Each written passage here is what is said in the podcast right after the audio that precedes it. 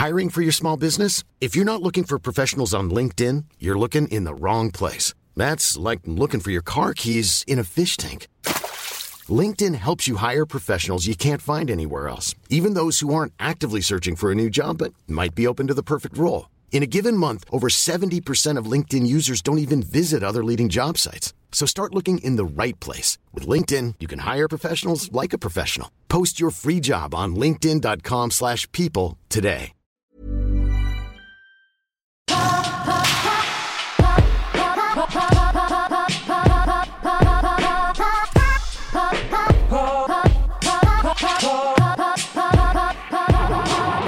Ausgabe 112 von der Man Cave. Heute mit ganz, ganz vielen Sachen. Wonka, Soulburn, Next Goal Wins, Godzilla Minus One, Tekken 8, Dave the Diver, Prince of Persia, Lost Crown, What If und True Detective. Alles reingehört.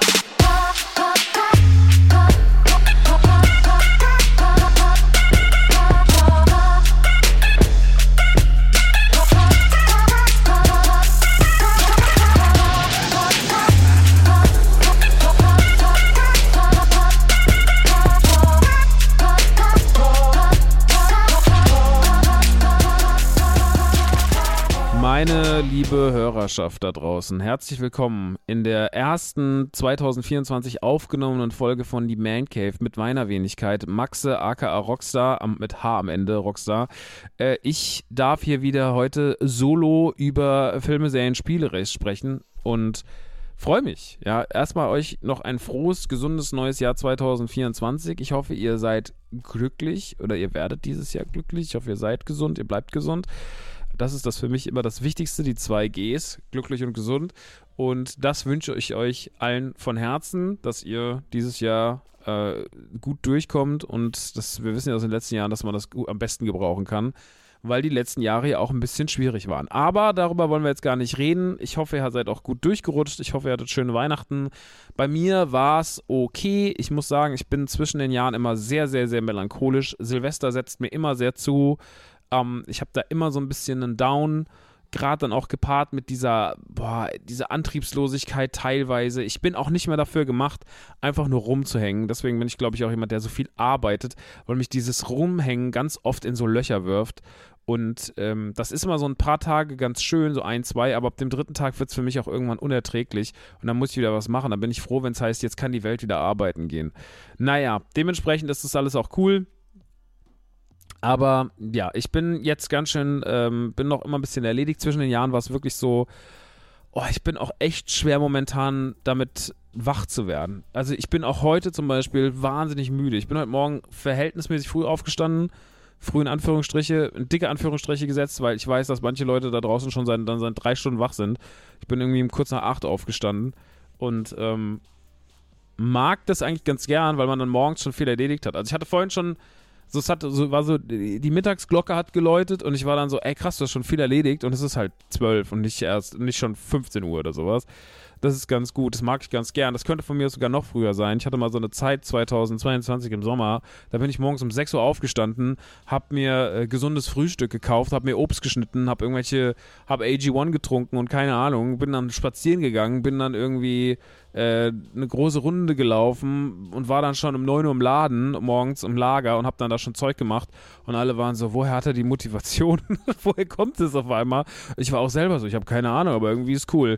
Und das war irgendwie schön, das hat mir Spaß gemacht und dann, ich glaube tatsächlich durch die USA-Reise zur D23 ist es komplett wieder zusammengebrochen aufgrund des Jetlags und sowas. Und seitdem habe ich es auch nicht mehr so richtig hinbekommen. Aber ähm, ich versuche das auf jeden Fall besser hinzukriegen, weil ey, das ist so wichtig, ne, dass man so morgens ein bisschen schon was macht. So, wenn du um 12 Uhr aufstehst, dann hast du so richtige Kiffermentalität. Ich kann das nicht mehr. Ich fühle mich da richtig beschissen. Ich bin gestern Mittag, ich meine, gestern war Sonntag, da hole ich halt immer sehr krass meinen Schlaf nach. Da bin ich, glaube ich, erst um halb zwei aufgestanden nachmittags oder sowas, aber das ist die absolute Ausnahme. Das ist was, was ich absolut ausnahmemäßig mache. Und ich, seitdem bin ich auch einfach nur müde. Ich bin auch trotzdem abends dann früh ins Bett. Ich glaube, ich habe um halb eins schon wieder gepennt. Also es war jetzt auch nicht so, dass ich dann irgendwie den, den Schlafrhythmus verschoben habe bis 5 Uhr oder sowas. Es gibt ja Leute, die sind so nachtaktiv. Unser Crystal, der Dominik, äh, der ja auch viel mit mir macht, so für, für YouTube und so, der, der ist immer so, der hat so ganz verschobenen Schlaf, Schlafrhythmus. Der ist immer der ist dann immer so, der schreibt mir noch um 6 Uhr morgens noch so, ja, ich habe jetzt gerade alles fertig gemacht, habe die Dropbox gekriegt, ich schlafen. Und ist so, 6 Uhr, Digga.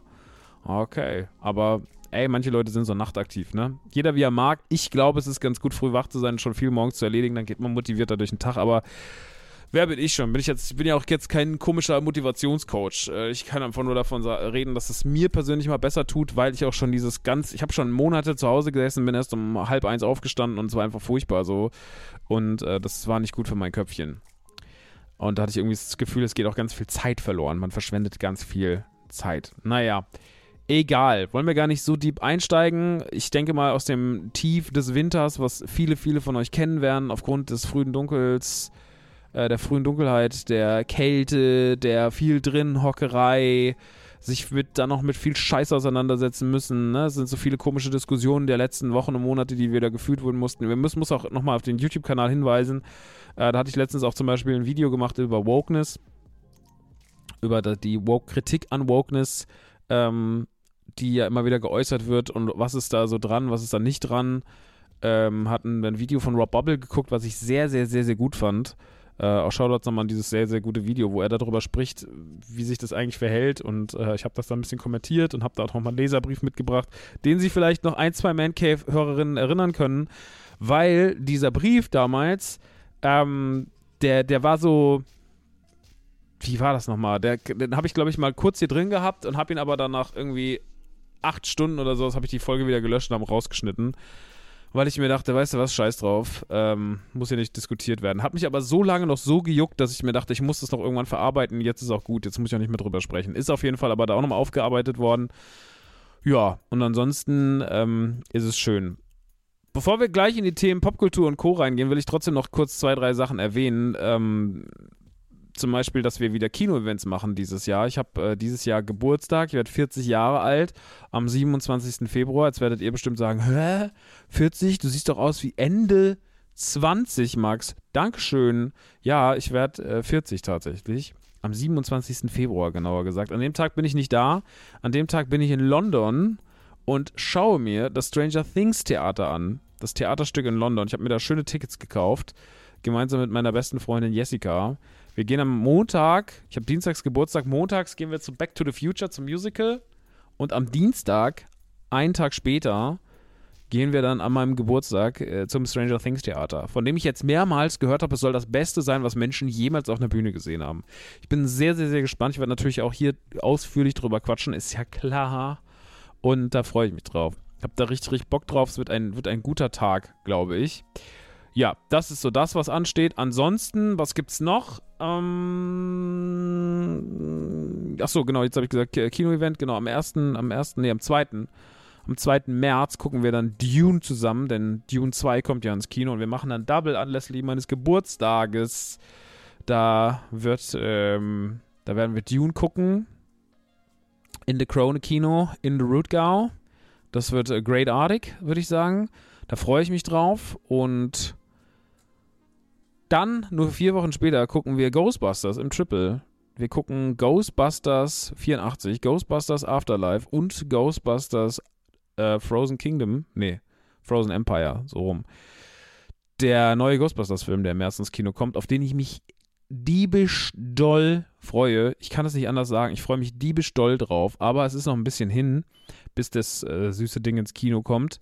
Deswegen ähm, wir gucken das und es gibt noch Tickets. Tatsächlich gibt es für Dune, vielleicht, wenn ihr diese Folge hört, keine Tickets mehr. Dann müsst ihr mal gucken. Das Dune-Event ist auf jeden Fall kurz vor Sold Out. Es gibt jetzt noch Stand jetzt Montagmittag 19 Karten. Dann ist es vorbei. Und es gibt noch ein ähm, bisschen weniger als 30 Karten für das Ghostbusters-Event Ende März. Am 30. März ist es. Vielleicht Vielleicht, vielleicht, vielleicht, vielleicht, vielleicht habt ihr Lust und kommt vorbei. Ist im Rottgau im Kino neben unserem Laden. Ich mache auch morgens den Flohmarkt unten auf. Da werden noch ein paar geile, exquisite Sachen bis dahin drin stehen. Da kann man sich im Flohmarkt noch ein bisschen austoben. Ich werde da wieder hinten sitzen und wie der Proving Me Wrong Guy ähm, an meinem kleinen Tisch und einfach nur euer Geld in Empfang nehmen und äh, danach sehen wir uns alle im Kino und ich werde ein bisschen moderaten. Wird auf jeden Fall hübschi und äh, kommt doch einfach mal rum. Es wird ein guter Tag. Ich freue mich da auch schon sehr, sehr, sehr, sehr, sehr, sehr doll drauf. Naja, so viel zu Kino-Events und ansonsten, pff, ich gehe auf Tour wieder. Ich gehe im Juni auf Tour und der Kartenvorverkauf startet in der ersten Februarwoche. Das kann ich auch noch sagen. Ich glaube auch heute Montag, heute ist Montag, startet heute in der Woche. Heute in der Woche geht schon wieder runter, geht Still Everybody's Darling. Jetzt werdet ihr sagen, was denn jetzt schon wieder Still Everybody's Darling? Warst du nicht erst auf Tour? Ja, ich war auf Tour, aber es war, es, man kann ja nicht ein Programm schreiben und das nur einmal aufführen. Ich werde das Programm quasi nochmal überarbeiten. Ich werde das quasi ein bisschen Director's Cut-mäßig äh, in Angriff nehmen. Ich werde ein bisschen was austauschen. Ich werde ein bisschen was straffen. Ich werde ein bisschen, ja, ich werde so ein bisschen versuchen, das das gute Programm zu einem perfekten Programm zu machen. Und wir gucken einfach mal, was da so passiert. Ich werde eine Nummer rausschmeißen, ich werde dafür was anderes reinmachen und sowas. Also ich glaube, es wird ganz gut. Wenn ihr daran Interesse habt, dann schaut gerne mal vorbei. Ähm, die Städte und alles findet ihr dann ab nächste Woche im Internet. Ich will jetzt an der Stelle noch gar nichts verraten, aber Still Everybody's Darling wird ein Ding und wir kommen auch in ein paar andere Städte. Also ich komme in ein paar andere Städte, in denen ich davor noch nicht war. Zum Beispiel komme ich auch nach Wien. Ja, wenn ihr aus Wien seid, könnt ihr euch ja mal ein Ticket kaufen. Ich glaube, ich glaube fest daran, dass ich mehr als 20 Tickets in Wien verkaufen werde. Ähm, würde mich freuen, wenn das passiert. Ähm, und generell, ja, guckt es euch einfach mal an. Wie gesagt, alle Infos kommen bald und dann können wir, können wir in Ruhe drüber quatschen. Nun gut, das soll es jetzt aber erstmal gewesen sein mit äh, allen Informationen drumherum. Und dann würde ich sagen, wir gehen einfach mal direkt rein, denn es ist so viel heute, was ansteht. Es ist natürlich, hat sich ein bisschen was angesammelt. Ich habe ein paar Spiele mitgebracht, ich habe ein paar Serien mitgebracht, ich habe ein paar Filme mitgebracht. Ich würde aber vielleicht das Serienthema ganz kurz voranstecken, weil das das aller, aller Unwichtigste heute ist. Das aller, aller Unwichtigste sind heute die Serien, weil ich habe tatsächlich nicht viel geguckt. Das muss ich wirklich leider sagen. Ähm, das liegt daran, dass ich immer finde, wenn man was spielt oder wenn man Filme guckt oder sowas, dass natürlich irgendwann, irgendwas bleibt immer auf der Strecke und Serien mir ist es momentan alles zu viel. Ich saufe in einem Überangebot an Serien und die ganze Zeit sagen Leute, du musst doch das gucken und du musst das gucken. Hast du das schon gesehen? Hast du die Staffel schon? Und es ist leider eine Menge, Menge, Menge, Menge Holz, das da irgendwie links und rechts liegen bleibt. Und deswegen bin ich gerade richtig überfordert und sitze manchmal abends vor Wow und, und, und Sky, wollte ich schon sagen. Vor Wow und Sky, vor Wow und vor Amazon und vor Netflix und vor Disney und bin so, ja, was gucke ich denn jetzt eigentlich? Und dann wird es doch wieder irgendein Film oder ich mache einen Spiel an oder sowas, weil mir diese Serienauswahl wirklich irgendwie, boah, das ist, das ist irgendwie krass geworden. Also das ist schon viel. Deswegen fällt mir es gerade auch ein bisschen schwer. Aber deswegen ist es mir zum Beispiel auch leicht gefallen, folgende Serie anzumachen, weil sie gerade erst losging, weil die Kritiken auch so wahnsinnig gut waren. Und deswegen war True Detective Night Country die erste Serie, die ich heute besprechen möchte, was, was ich mal wieder seit langer Zeit auf Anhieb angeklickt habe, als gerade die erste Folge draußen war. True Detective muss man sagen, die erste Staffel mit Matthew McGonaghy und Woody Harrelson gehört mit vielleicht zu den besten Sachen, die ich jemals in meinem Leben gesehen habe. Ich glaube, True Detective klingt für manche Leute, das habe ich gemerkt, wie ich äh, einer Freundin davon erzählt habe, habe ich gesagt, ja, ich gucke gerade True Detective, das ist überkrass. dann war sie so, hä, das ist doch sowas wie CSI Miami. Und ich war so, nee, wie kommst du darauf? Ja, True Detective klingt so. Und dann ist mir aufgefallen, ja, das kann man wirklich tatsächlich so verstehen, aber True Detective ist tatsächlich meilenweit davon entfernt, so zu sein. Vielleicht kennt ihr Serien wie Der Pass, die ich auch schon mal hier besprochen habe. Serien, die zwar einen Detective-Fall haben, also die sich quasi mit einer Crime-Geschichte auseinandersetzen, aber die die so geil erzählen, auf so eine düstere, horrorartige, weirde Art, dass es echt alles andere als generischer CSI-Shit ist. Also es ist meilenweit davon weg. Ist auf der völlig anderen Seite des Spektrums. Es ist toll erzählt, es ist atmosphärisch, es ist emotional, es ist düster, es ist mitreißend, es ist verwoben, es ist richtig, richtig krass und das ist so was, wo man richtig mitzittert und mitleidet.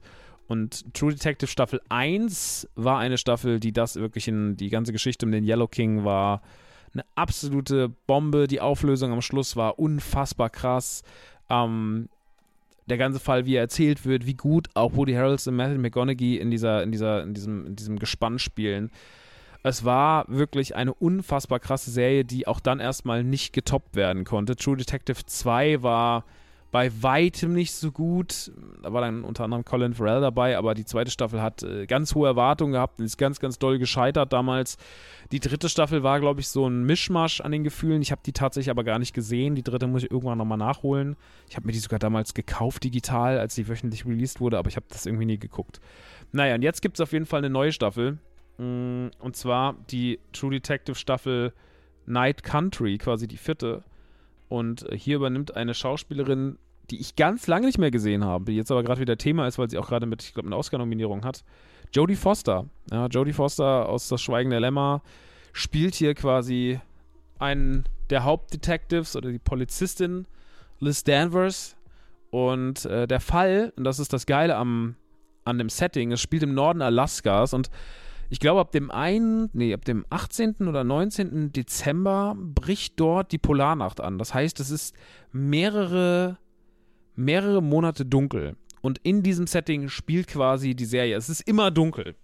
Ja, und es ist so ein kleines verschlafenes Dörfchen, was einen so ein bisschen, ja, was eher so, ja, es wirkt halt eher wie so ein, wie dieses Dorf aus Last of Us 2 oder so, wisst ihr, so dieses, so ein bisschen so abgekapselt vom Rest, sehr verschneit, äh, so ein kleines, so ein kleines verträumtes Dörfchen einfach mit so Dorfproblemen und Dorfleuten, aber trotzdem auch eine Menge kaputter Gestalten. Und außerhalb dieses, aus, das, das Dörfchen heißt Ennis im Übrigen, und außerhalb von Ennis liegt eine Forschungsstation, die Zalal-Forschungsstation, äh, auf der acht Forscher leben, so ein bisschen in sich gekehrt sind, weg vom Rest der Welt, gelten als auf jeden Fall sehr verschroben, sehr eigenartige Typen, die dort quasi auf ähm, Suche sind.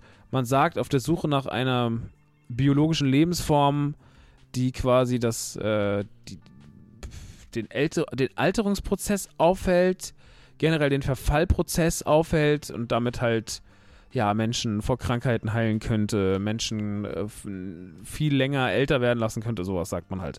Klingt ein bisschen fantastisch, aber so fantastisch ist es gar nicht, weil man sagt nur, dass sie danach suchen. Es wird alles biologisch sehr, sehr gut begründet. Das nimmt der ganzen Sache absolut den Mystery-Faktor raus oder den Zauber raus. Und man sagt ja auch, dass sie es nicht finden und dass es eigentlich ein Mythos sei, den man hinterherjagt und sowas.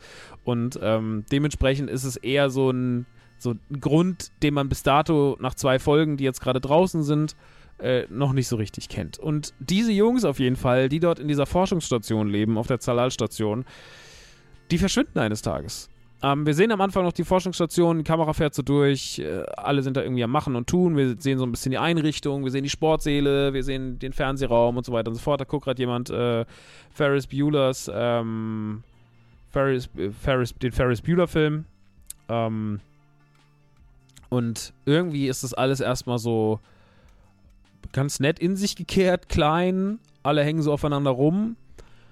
Und dann passiert aber was. Einer der Personen steht auf einmal da und sagt was und sagt, sie ist erwacht und dann geht's Licht aus und dann sind die weg. Und von dem Zeitpunkt sind die auch weg und der Fall beschäftigt sich eigentlich erstmal darum am Anfang in Station, im ersten Schritt, wo sind die eigentlich hin? Und ähm, finden dann auch schon Indizien auf der Station, auf der keiner mehr ist. Ähm, und denken sich so, irgendwas passt hier nicht so, ne? Irgendwo, irgendwas ist, irgendwas ist hier, irgendwas stimmt hier nicht und man findet auch eine menschliche Zunge, die aber schon älter zu sein scheint, die schon Verwesungsprozess hat und dann gibt es eine Verbindung zu einem alten Fall und es gibt noch eine Polizistin, Evangeli Evangeline, Evangeline, also noch eine andere Polizistin, ähm, Officer Navarro sagen wir jetzt einfach mal, das ist einfacher. Und ähm, die war wohl mal mit einem Fall vertraut von einer jungen Dame, die gegen die Minen in der Nähe protestiert hat und die dann daraufhin auf kaltblütige Art und Weise verstümmelt und zerstückelt aufgefunden wurde. Ähm, und man sieht jetzt hier eine Verbindung zwischen dem Verschwinden der Jungs und diesem sechs Jahre alten Pfeil. Und wir lernen dann alle möglichen verschiedenen Figuren in der Stadt kennen und wir merken, dass alle irgendwie so ein bisschen Dreck am Stecken haben. Beziehungsweise nicht Dreck am Stecken von, die könnten verdächtig sein, sondern eher jeder hat eine tragische Geschichte. Zum Beispiel äh, Officer Danvers hat eine wohl adoptierte Tochter, die gerade irgendwie 17 ist, aber gerade irgendwie anscheinend mit dem Handy ein Lesbenporno mit einer anderen 16-Jährigen zusammen gedreht hat. Äh, wir haben noch einen anderen verschrobenen Cop, ähm, der einen Sohn hat, der auch Cop ist in der Stadt. Die beiden arbeiten zusammen.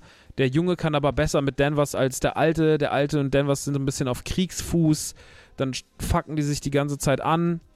Ähm, und da gibt es wohl auch eine Geschichte. Er selber ist irgendwie, ist so ein bisschen auf eine Katalog, in eine Katalogfrau verliebt, mäßig. Ähm, sie ist ultra schlecht drauf, Danvers. Also sie hat auch keinen guten Ruf. Die Leute mögen sie auch nicht wirklich. Sie hat so ein bisschen eine ablehnende Haltung gegenüber allen und ist auch zu allen irgendwie ein bisschen scheiße und geht auch über Leichen für die Sachen. Und man findet sie nicht wirklich sympathisch. Also Jodie Foster spielt das schon sehr gezielt, sehr ekelhaft. Officer Navarro hingegen ist auf jeden Fall die sympathischere, aber da ist was kaputt, hat auch eine schwierige Familie zu Hause, beziehungsweise eine Schwester, der irgendwas Schlimmes passiert ist. Ähm, und es gibt so ganz viele kleine Figuren, die nicht wirklich schräg sind, aber die alle irgendwie kaputt sind. Also wir haben sehr, sehr viele kaputte Figuren. Wir sehen auch noch eine Frau, die irgendwo im Nichts wohnt und die immer sieht, dass so ein Typ vor dem Haus steht und sowas. Und das ist so der Inhalt der ersten Folge. Und am Ende der ersten Folge werden dann quasi die Leichen gefunden. Und dann stellt man fest, dass da was überhaupt nicht stimmt und dass, da, dass man dringend, dringend, dringend äh, der Sache nachgehen muss, weil da ist was passiert, was weird ist. Und dementsprechend finde ich das alles auf jeden Fall sehr spannend. Ich mag die Erzählweise. Ich finde es optisch noch nicht so beeindruckend, wie ich die erste Staffel True Detective fand. Die war einfach damals ein absoluter Gamechanger für dieses Krimi-Genre und hat halt auch Serien inspiriert wie der Pass. Und das mag ich sehr, sehr gern. Und ich finde, dass hier noch nicht ganz so präzise gearbeitet wird. Die Sendung ist trotzdem natürlich schön gefilmt, ist schön fotografiert, sieht gut aus. Aber so dieser True Detective, diese True Detective Handschrift fehlt mir noch so ein bisschen. Ich finde auch manchmal, dass die, die Figuren, oh, wie sage ich das? Ich ganz schwer zu beschreiben. Ich finde, dass die manchmal ein bisschen klamaukig wirken.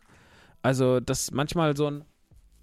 Manchmal ist es ein blöder Spruch zu viel und manchmal ist der Dialog auch ein bisschen zu easy, den man gewählt hat. Und da rempel ich mich manchmal noch so ein bisschen an, aber wir reden ja erstmal nur von sechs Folgen. Ne? Jetzt ist gerade die zweite letzte Woche rausgekommen. Heute, am Tag der Aufzeichnung, müsste die dritte erscheinen oder erschienen sein heute Nacht. Habe ich noch nicht geguckt, aber gucke ich später dann noch. Und ich bin auf jeden Fall super neugierig, wie das alles weitergeht. Ich bin auf jeden Fall sehr, sehr neugierig zu erfahren, wie dieser Fall aufgelöst wird, weil dieses leicht mystische da drin, ähm, das auch dann beim Entdecken der Leichen aufkommt. Und dann gibt es auch nochmal in der zweiten Folge direkt am Anfang eine Szene, die hat, da ist mir wirklich das Blut in den Adern erfroren. Ähm, diese verschrobene Kleinstadt, diese vielen Figuren, da ist so viel Mystery drin, auf was ich auf jeden Fall Bock habe, das zu erkunden und mit den äh, Detectives zu erkunden. Ähm, Jodie Foster spielt natürlich, sie ist Jodie Foster, spielt einfach unfassbar gut, aber die Rolle von Officer Danvers ist wirklich ganz, ganz schwer zu ertragen. Also sie ist ganz, ganz, ganz, ganz unangenehm. Und wie gesagt, auch Navarro ist, ähm, ist die deutliche Sympathie, größere Sympathieträgerin, aber auch sie ist irgendwie sehr grob und in ihrem Verhalten sehr, sehr, sehr, sehr maskulin oft und sowas und sehr forsch. Deswegen ist das alles, man muss sich da so ein bisschen an alles gewöhnen, an die ganzen Charaktere. Man kann auf jeden Fall nicht ihnen vorwerfen, dass sie sich nicht Mühe gegeben haben, gute, gute eigensinnige Charaktere zu schaffen. Ähm, man muss sich nur dran gewöhnen, weil die alle irgendwie einen unsympathischen Knacks haben. Und ich mag das ja eigentlich gar nicht so richtig, wenn so viele Figuren unsympathisch sind. Also es ist nicht so schlimm wie, boah, was war das letztens nochmal, wo ich sagte, da ist es der Upside Down Ted Lasso, da ist jede Figur furchtbar. Ich weiß nicht mehr. Aber es gibt ja so Serien, da sind halt ganz viele Figuren so, mm, und naja. Ähm, bis jetzt ist es sehr, sehr gute True Detective Krimi-Kost. In Staaten sagen ja viele Leute, die die Staffel schon komplett gesehen haben, also Kritikerinnen durften ja schon teilweise die ganze Staffel sehen und die sagen, es ist die beste Staffel seit Staffel 1. Ich äh, bin gespannt, wie in welche Richtung es geht. Ich finde es bis dato auf jeden Fall sehr gut und kann es euch sehr empfehlen. Die ersten zwei Folgen, beziehungsweise ersten drei Folgen, gibt es auf Wow zum Gucken und jede Woche erscheint jetzt noch eine weitere. Insgesamt gibt es sechs von Staffel 4 True Detective Night Country. Und wenn ihr True Detective Fans seid, solltet ihr auf jeden Fall einen Blick riskieren. So. Dann gab es ja auch noch ein bisschen Marvel-Output. Und zwar wurde vor Weihnachten die neue Staffel What If begonnen mit einem täglichen Release. Das fand ich eigentlich ganz sweet, weil man jeden Tag was hat, auf was man sich freuen konnte. Ich muss sagen, ich habe die letzten drei Folgen dann doch nicht mehr gesehen. Die gucke ich noch. Aber ich äh, war dann bei dieser Indianer-Folge, war, war ich ein bisschen raus, beziehungsweise ich habe die nicht aufmerksam genau genug geschaut und habe dann gesagt, nee, ich will die nochmal gucken und dann hatte ich noch nicht, deswegen habe ich mich selber limitiert, den Rest zu schauen. Deswegen muss ich es noch weiter schauen. What If ist ja das unkomplizierteste Prinzip, was es gibt, denn es zeichnet, wie der Name sagt, ein Was wäre wenn Szenario. Die erste Staffel hat damals für mich sehr, sehr gut funktioniert. Um, ähm, da hat man sich dann so Fragen gestellt, was wäre, wenn Tony Stark nicht da und dahin gegangen wäre? Was wäre, wenn Doctor Strange äh, seine Liebe nicht verloren hätte? Und so, also, man stellt sich Fragen, die quasi in, der, in, der, in den Zeitsträngen von, vom MCU wichtig waren, wenn die anders gelaufen wären. In einem Paralleluniversum, ja, in einem Multiversum. Was wäre dann passiert? Und dieses Mal schafft man unterschiedlichste Figuren, holt man wieder unterschiedlichste Figuren ran. Man schafft unterschiedlichste Szenarien und ähm, unterhält wieder auf einem sehr, sehr, sehr, sehr guten Niveau. Ähm, die erste Folge, die sich quasi um Nebula dreht, ähm, hat mir zum Beispiel super gut gefallen. Ähm, sie hat mir wirklich, die hat mir wirklich viel Freude gemacht. Ähm, die zweite Folge, war das schon? Nee, das war nicht die mit dem. Ich hab's jetzt gerade nicht alles vor Augen. Ist ja auch egal. Guckt es euch selber an. Ähm, ich fand, was ich so schön an, an What If finde, und das ist das Beste daran, die Unbeschwertheit von Marvel. Also gerade, sage ich mal, die erste große Phase, dieses ganze, diese ganze Infinity-Saga, ne? Diese ganze Infinity-Saga ist mit Abstand das Beste, was es ja so gab im Superhelden-Kosmos insgesamt. Nicht jeder Film darin war gleich gut, so, da braucht man sich nicht drüber streiten, aber es war ja trotzdem so die beste Zeit von Marvel und vielleicht trotzdem auch dieser Gesamt, dieses Gesamtkonstrukt, wir haben was von Anfang bis Ende durchgezogen, war ja schon einfach Game Changer und hat ja schon viel bewegt und ist ja dann auch darin gemündet, dass Endgame einfach einer der erfolgreichsten Filme aller Zeiten wurde oder ich glaube sogar der erfolgreichste Film. Nee, ich glaube zweiter erfolgreichster Film. Also das MCU hat schon, hat schon zum, bis zum Ende hin sehr, sehr gepunktet, was das, die Infinity-Saga angeht und tut es natürlich in der Multiverse-Saga bis dato ein bisschen schwer, weil auch sehr, sehr viele Sachen nicht zusammenkommen. Und What If Staffel 2 schafft es aber, dass diese Leichtigkeit aus der Infinity-Saga plötzlich wieder spürbar ist. Und das hat mir so viel Freude gemacht, weil ich irgendwie das Gefühl hatte, ich kann, es ist so einfach. Ihr könnt so schöne Geschichten erzählen, ihr habt so viele interessante Figuren, ihr habt so viele interessante Ansätze. Ich mag auch diesen Look von der Serie ganz gern. Ich habe mich da sehr, sehr dran gewöhnt. Am Anfang war ich, hm, weiß ich nicht. Ich gucke das aber wirklich gern. Man holt auch viele Original-Synchronstimmen ran und sowas und am Ende des Tages unterhält es einfach sehr, sehr gut. Es gibt so eine Weihnachtsfolge mit Happy Hogan, die sollte ein bisschen True Lie, äh, True Lies sage ich schon, so ein bisschen Die Hard mäßig sein. Die ist einfach irgendwie sweet und deswegen, ich kann damit viel relaten. Ich habe damit eine gute Zeit. Ich finde es äh, eine sehr schöne, unkomplizierte Reihe. Und ich mag diese Was wäre wenn Szenarien einfach gern, weil sie sich locker flockig weggucken und weil sie gar keine Gefahr beinhalten, dass das irgendwas kaputt macht, oder kaputt machen ja eh nicht, aber so, dass das irgendwas negativ beeinflussen könnte, was in der aktuellen Timeline gerade los ist oder dass es irgendwelche Unstimmigkeiten geben könnte, sondern man hat diesen, sich diesen Spielplatz geschaffen und sagt so, ey, wir machen jetzt einfach mal was, was sich so lockerflockig wegguckt und was überhaupt keine große inhaltliche Bedeutung hat von, äh, vom Rest. Und es basiert ja auch auf Comics. Ähm, und jetzt sind ja auch die Stimmen laut geworden, dass man sowas mal mit Star Wars machen könnte. Und das gibt es ja auch in der Star Wars Comic-Welt tatsächlich. Was wäre, wenn Szenarien? Was wäre, wenn, keine Ahnung, Luke nicht Obi-Wan getroffen hätte oder sowas. Solche Sachen kann man sich ja schon stellen und sich fragen. Und äh, was wäre, wenn Vader doch nicht zur Dark Side gegangen wäre, wenn Anakin. Also, weißt du, es gibt so verschiedenste Varianten und so verschiedenste Möglichkeiten, wo die Antwort einfach irgendwie sweet wäre. Und ohne dass es irgendwas anderes beeinflusst. Und deswegen, ich wäre auf jeden Fall für ein Star Wars What If zu haben. Ich wäre richtig, richtig hooked, richtig hooked und richtig hyped, wenn man das ankündigen würde. Die Gerüchte brodeln auf jeden Fall.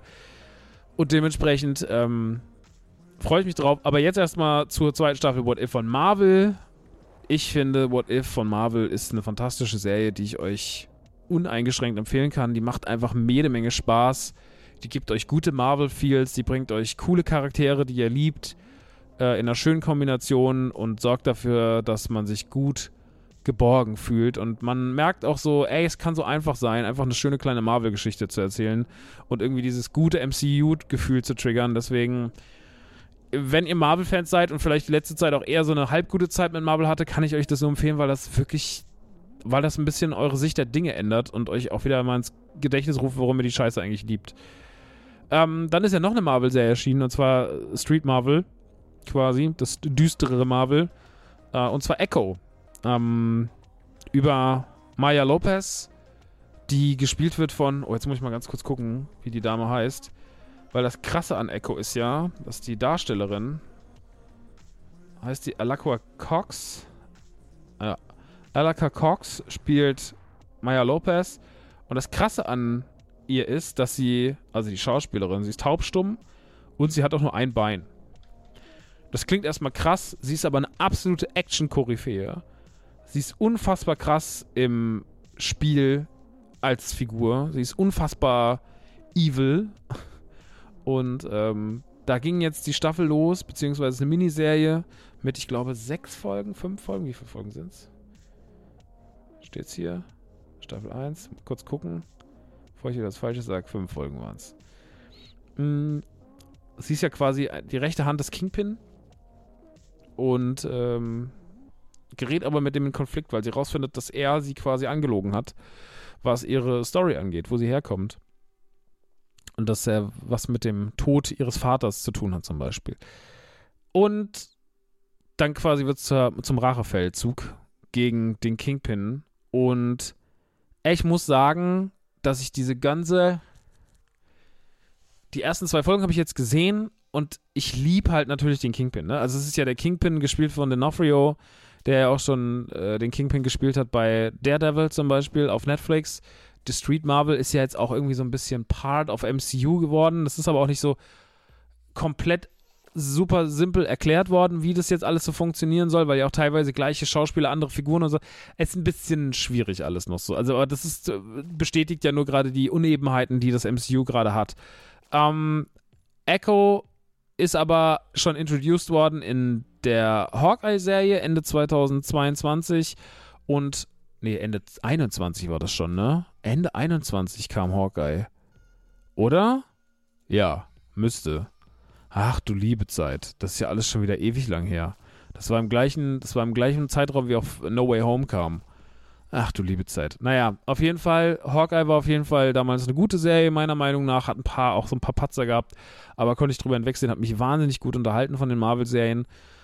Hat auch irgendwie gut funktioniert mit dem Introduction von Kate Bishop und äh, generell auch Hawkeye nochmal ein bisschen greifbarer zu haben und sowas. Ne? Ich mag auch ähm, Jeremy Renner irgendwie. Naja, und Maya ist da schon aufgetaucht als, ähm, als quasi als Antagonistin und jetzt quasi wird es ein bisschen umgemorpht in eine Protagonistin aufgrund der, des Erfahrens über die eigene Origin Story. Und ich habe jetzt zwei Folgen gesehen, deswegen kann ich es auch nur als angeguckt, ähm, angeteased äh, behandeln. Die haben mich gut unterhalten.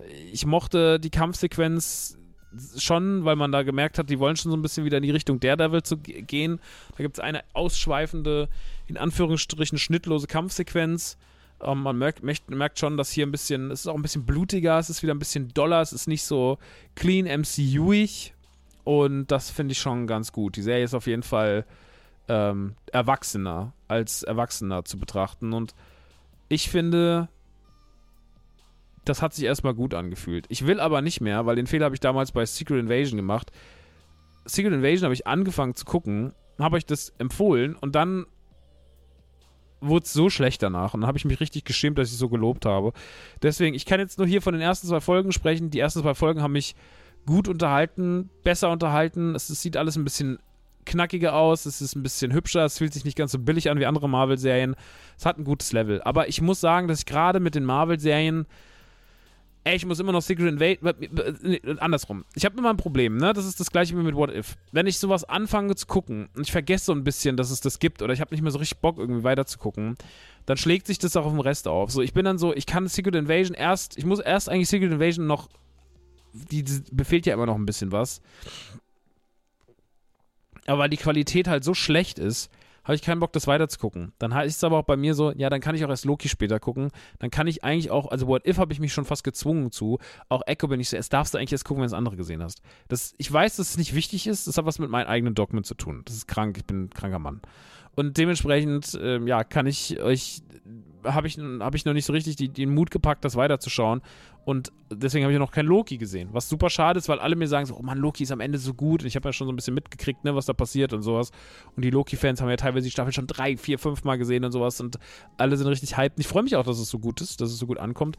Aber ich persönlich bin halt die ganze Zeit so, ja, okay, aber, mh, hm, ja, vielleicht gucke ich es nochmal irgendwann. Ja, ich, ich gucke es ja eh hundertprozentig noch.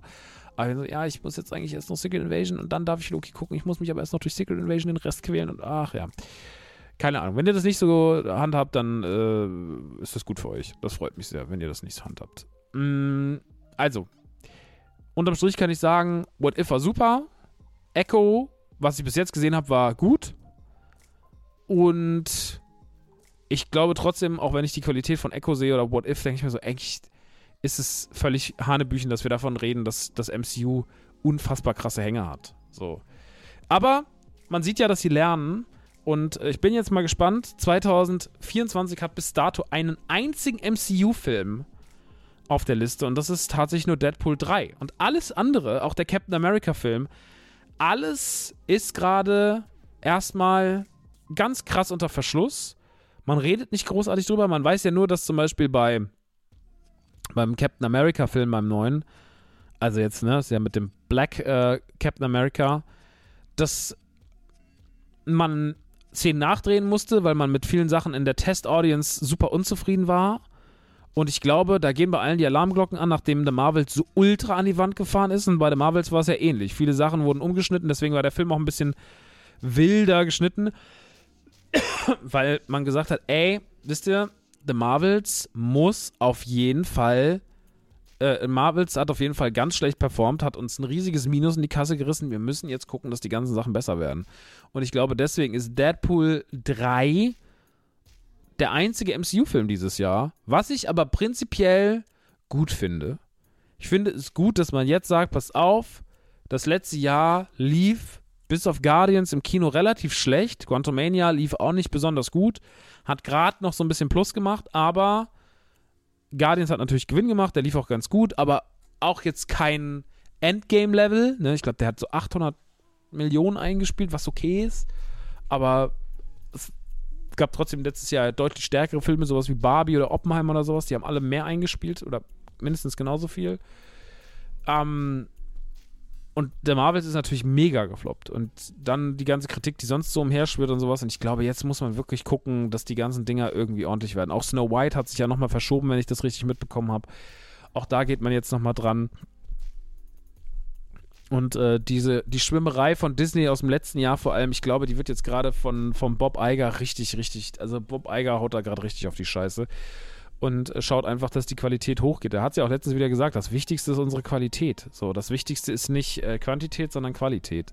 Und ähm, das bestätigt eigentlich nur meine Annahme, dass sich nach Tiefs auch immer wieder Hochs bilden. Und ich glaube, dass die nächste Marvel-Phase, wenn man jetzt die Jonathan Mayers-Thematik, den ganzen Stress mit Captain America und so weiter und so fort einigermaßen aufgeräumt hat und wenn es einigermaßen nice wird, dass dann die nächsten Marvel-Filme alle rocken werden.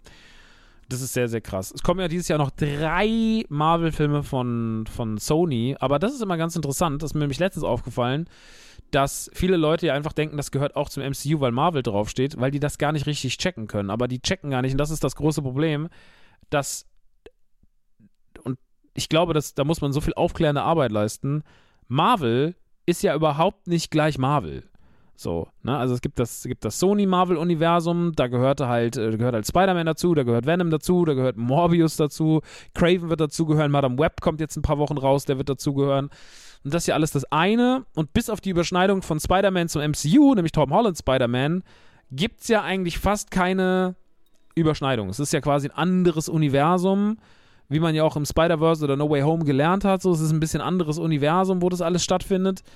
Naja, und jetzt bin ich mal gespannt. Ich bin jetzt einfach mal wahnsinnig gespannt, wie man das alles irgendwie, wie man das alles irgendwie zusammenbringen wird und soll. Und dementsprechend, ja, ich ähm, will das nur nochmal sagen, weil ich glaube, viele Leute gucken Marvel so casual, die denken dann auch so, ja, das ist ja alles scheiße das ist alles Kacke und Morbius und dies und das. Und dann denkt man so, nee, es gehört eigentlich gar nicht dazu. Es hat gar nichts miteinander zu tun, außer dass es auch Marvel ist, aber es ist tatsächlich nicht das MCU. Und die Qualität des MCU liegt ja trotzdem immer noch Kilometer weit über der von so Scheißfilmen wie Morbius oder auch Venom 2 oder sowas. Naja, ähm, da kommen auf jeden Fall noch drei Filme raus dieses Jahr, auf denen ich allen gegenüber kritisch stehe. Venom 3, keine Ahnung, glaube ich nicht dran. Fand die ersten beiden auch schon einfach, kann, ich kann die nicht gucken. Ich kann die leider nicht gucken. Finde auch äh, Tom, Tom Dingsy, wer ist der Tom Brody? Na, keine Ahnung, ne, der, der, der, der wisst schon, wen ich meine. Der Venom spielt, ähm, den, ich bin auch nicht so ein riesen Tom Hardy. Tom Hardy, ich bin nicht so ein riesen Tom Hardy-Fan, als finde ihn als Eddie Brock irgendwie komisch. Ähm, Madame Web, keine Ahnung. Ich lasse mich gerne überraschen. Ne? Es ist wie bei Blue Beetle auch. So, da habe ich gelästert und gelästert und gelästert, aber ich lasse mich jetzt einfach mal überraschen. Ich glaube auch, es ist ganz gut, dass wir dieses Jahr mal weniger Superheldenfilme kriegen. Ist halt schade, dass Sony jetzt so viel Scheiße, ich, vermeintliche Scheiße raus hat. Ich, ich will es jetzt nicht vorher judgen, weil wie gesagt, vielleicht ist auch was Gutes dabei, aber ich habe irgendwie das Gefühl, das könne alles nichts werden. Ich glaube, dass der einzige Superheldenfilm, auf den wir uns dieses Jahr wirklich freuen können, richtig, richtig freuen können, ist Deadpool 3. Und alles andere sollte man mit Vorsicht genießen. Naja, ich bin mal gespannt. Auf jeden Fall geht es jetzt bald, äh, kommt Deadpool im Sommer ins Kino im Juli glaube 26. Juli oder sowas. Und ähm, ich hoffe, wir können auch ein Triple im Kino zu machen. Ich freue mich da nämlich echt drauf und habe richtig, richtig Bock auf Deadpool 3.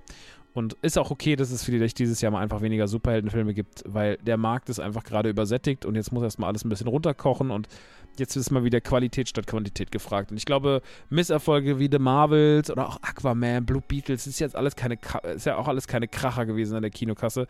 Ist schon auch okay, wenn die alle jetzt mal ein bisschen äh, runterfahren. Naja, gut. Ey, dann würde ich sagen, war es das zu Serien. Dafür, dass ich nur zwei Serien hatte und beide nicht richtig gucken konnte, ist es schon recht viel. Ähm, dann gehen wir mal in die Filme. Und ich rede mal ganz kurz über einen Film, über den viel gesprochen wurde zwischen den Jahren: Saltburn. Saltburn war der Film schlechthin, wenn es darum ging, einen Kultstatus der letzten Wochen und, und zitiert zu werden. Äh, ist eigentlich. Oh, wie beschreibt man Saltburn? Es ist ein Oxford-Student, gespielt, wie heißt der nochmal? Oliver. Oli, Oliver wird gespielt von Barry Cogan. Barry Cogan zum Beispiel auch bei Eternals mal gesehen und ein paar anderen Sachen. Hat so ein ganz markantes Gesicht. Und der scheint angeblich so ein Nerd zu sein, der so einen Typen sieht, den er irgendwie ganz attraktiv findet und irgendwie toll findet. Ähm, Felix. Und Felix und er freunden sich an und er wird quasi von Felix mit auf das ähm, Anwesen genommen, wo er wohnt, weil er anscheinend aus wohlhabenden Hause ist und wird mit nach Saltburn genommen. Das ist quasi das Anwesen, wo, wo Felix mit seiner Familie lebt, mit seiner Schwester und ähm, ist irgendwie eine ganz seltsame Familie. Das ist eine ganz komische. Ähm, äh, Richard E. Grant spielt dann zum Beispiel den Vater James. Oder wer spielt immer die Mutter? Ähm, Rosamund Pike spielt die Mutter. Und das ist eine ganz wilde Familie, ganz komische Verhältnisse, ganz seltsam zueinander alle. Haben noch so eine aufgegeilte Schwester, die dann irgendwie noch so, ja, so sich in, in, in Oliver verliebt und sowas. Und ähm, Oliver verändert dort quasi so ein bisschen sein Wesen. Er ist so mit ein paar anderen da, die sich da alle so durchfressen, die alle auch nicht so richtig viel machen. Ähm, es geht viel um Intrigen, es geht viel um, wer sagt was über wen, wer redet über wen. Es geht viel um, um Sex, es geht viel um auch um Drogenmissbrauch und, und man hängt da halt so ab. Aber es ist alles nicht so super explizit. Also das ist eher alles im Unterton, was ich gerade gesagt habe. Es gibt ein paar markantere Szenen mit Sex, aber es gibt nicht so viel. Ähm, und dementsprechend der Film hat sowas Verruchtes. Saltburn guckt sich so unfassbar verrucht und so wie eine, so eine verbotene Frucht guckt er sich so ein bisschen, weil alle so ein bisschen, man weiß, dass es so Leute gibt, aber irgendwie ist es auch eklig, denen zuzuschauen, aber auch gleichzeitig faszinierend und irgendwie auch so ein bisschen schon fast erregend geil, den allen zuzusehen. Und es hat so einen komischen, knisternden, eiskalte Engel-Vibe, weil alle sind irgendwie scheiße zueinander, aber alle sind auch so ein bisschen geil aufeinander und es gibt auch sexuell so keine Grenzen. Also es gibt gar keine Beschränkungen auf Hetero- oder, oder Homosexualität, sondern alles ist so ein bisschen offen. Und ähm, man merkt, dass Oliver auf jeden Fall eine ganz schräge Figur ist. Also Barry Cogan spielt den wirklich so weird, wie sein Gesicht ist. Das kann man wirklich sagen. Barry Cogan ist ja, ist ja de facto ein attraktiver Mann, aber halt auch ein bisschen ein Weirdo.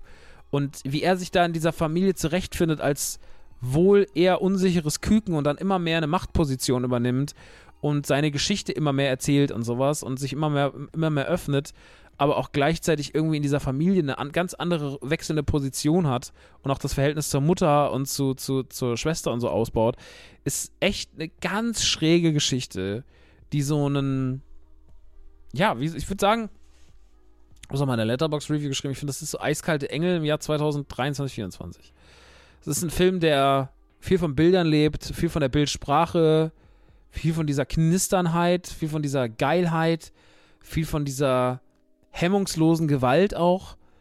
Und irgendwie ist es so ein bisschen der verbotene Film. Der ist gar nicht verboten. Also das ist nicht so der, das ist der, der Film guckt sich wie so ein, wie so eine verbotene Frucht irgendwie. Und das ist das, was der ganze Film die ganze Zeit impliziert. Der ist irgendwie so ein bisschen, das ist irgendwie so, man hat immer das Gefühl, das ist eine Story, die ich nicht sehen darf. Ich weiß gar nicht, ich kann das ganz schwer beschreiben, aber Saltburn ist so der Film, den ich nicht sehen darf. Obwohl der, wie gesagt, also versteht mich nicht falsch, das ist ein FSK 16 geran gerankter Film, ne? Der ist auch nicht besonders explizit in seiner Darstellung, überhaupt nicht. Es ist alles eher der Unterton, was das ausmacht. Alles, was ich sage, zeichnet sich ganz stark durch den Unterton aus. Und den gibt es auf Amazon Prime ich habe den geguckt, weil auf einmal alle darüber geredet haben. Ähm, auf einmal hieß es so, ja, Murder on the Dance Floor ist auf Platz 1 der Charts. Also der Murder is a Dance Floor Song von, ähm, wie heißt der nochmal? Ach, ich weiß nicht mehr. Auf jeden Fall, Murder on the Dance Floor ist ein Song, der ist schon 20 Jahre alt oder sowas. Und auf einmal ist der wieder irgendwie auf, auf, auf 1 und es hat einen Hype aufgrund des Films, wegen einer Szene anscheinend, die ganz, ganz doll sein soll. Und am Ende kommt, die Szene kommt ganz zum Schluss und man weiß dann auch, warum die doll ist und wann man darüber spricht. Und ähm, ich fand den sehr, sehr ansprechend. Ich fand, es war ein ästhetischer Film, der hatte sehr, sehr viele gute Sachen. Ich hätte den gerne im Kino geguckt, weil der auch gute Bilder hatte. Der hat sich nicht nach so einer, also manchmal fühlen sich ja Filme, die für Streaming-Anbieter gemacht sind, auch wirklich wie, An Film, wie Filme für Streaming-Anbieter. Ich fand, das Saltburn hatte schon eher so Kino, hatte schon eher Kino-Vibes. Also hätte man den im Kino gezeigt, wäre der auf jeden Fall auch abgegangen. Bin ich mir relativ sicher. Weil solche Filme halt einfach irgendwie immer funktionieren. Die sprechen die Jugend an, ähm, die sprechen ein breites Publikum trotzdem an, noch ältere Leute, weil alle irgendwie immer eine Faszination haben für dieses Verruchte, für diesen, für diese verbotene Frucht. Das nutzt sich ja nicht ab im Alter. Du bist ja trotzdem immer noch, man ist ja immer noch für sowas, man hat ja immer noch Trigger Points für sowas, man ist ja immer noch reizbar für, für die, diese, für diese Knisternheit. Und äh, Saltburn macht das schon gut. Barry Cogan spielt das gut, aber auch Jacob äh, Allard Al spielt das gut, Rosamund Pike spielt das gut, Richard E. Grant spielt das gut. Das ist schon irgendwie, das ist schon eine geile Shitshow, der man da zuschaut.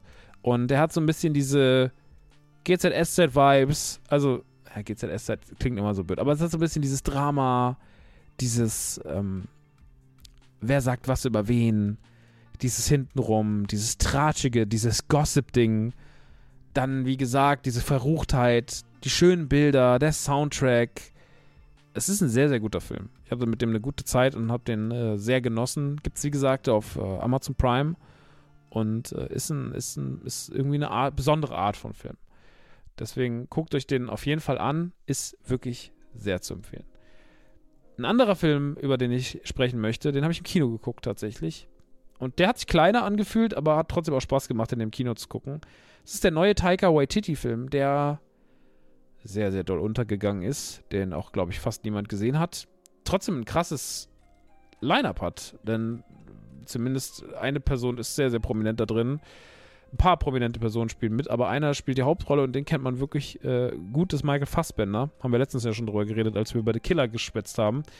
Und Michael Fassbender spielt quasi den äh, Thomas Rongan. Das ist, ein, das ist ein Fußballtrainer, der in Amerika äh, gespielt hat, beziehungsweise auch trainiert hat.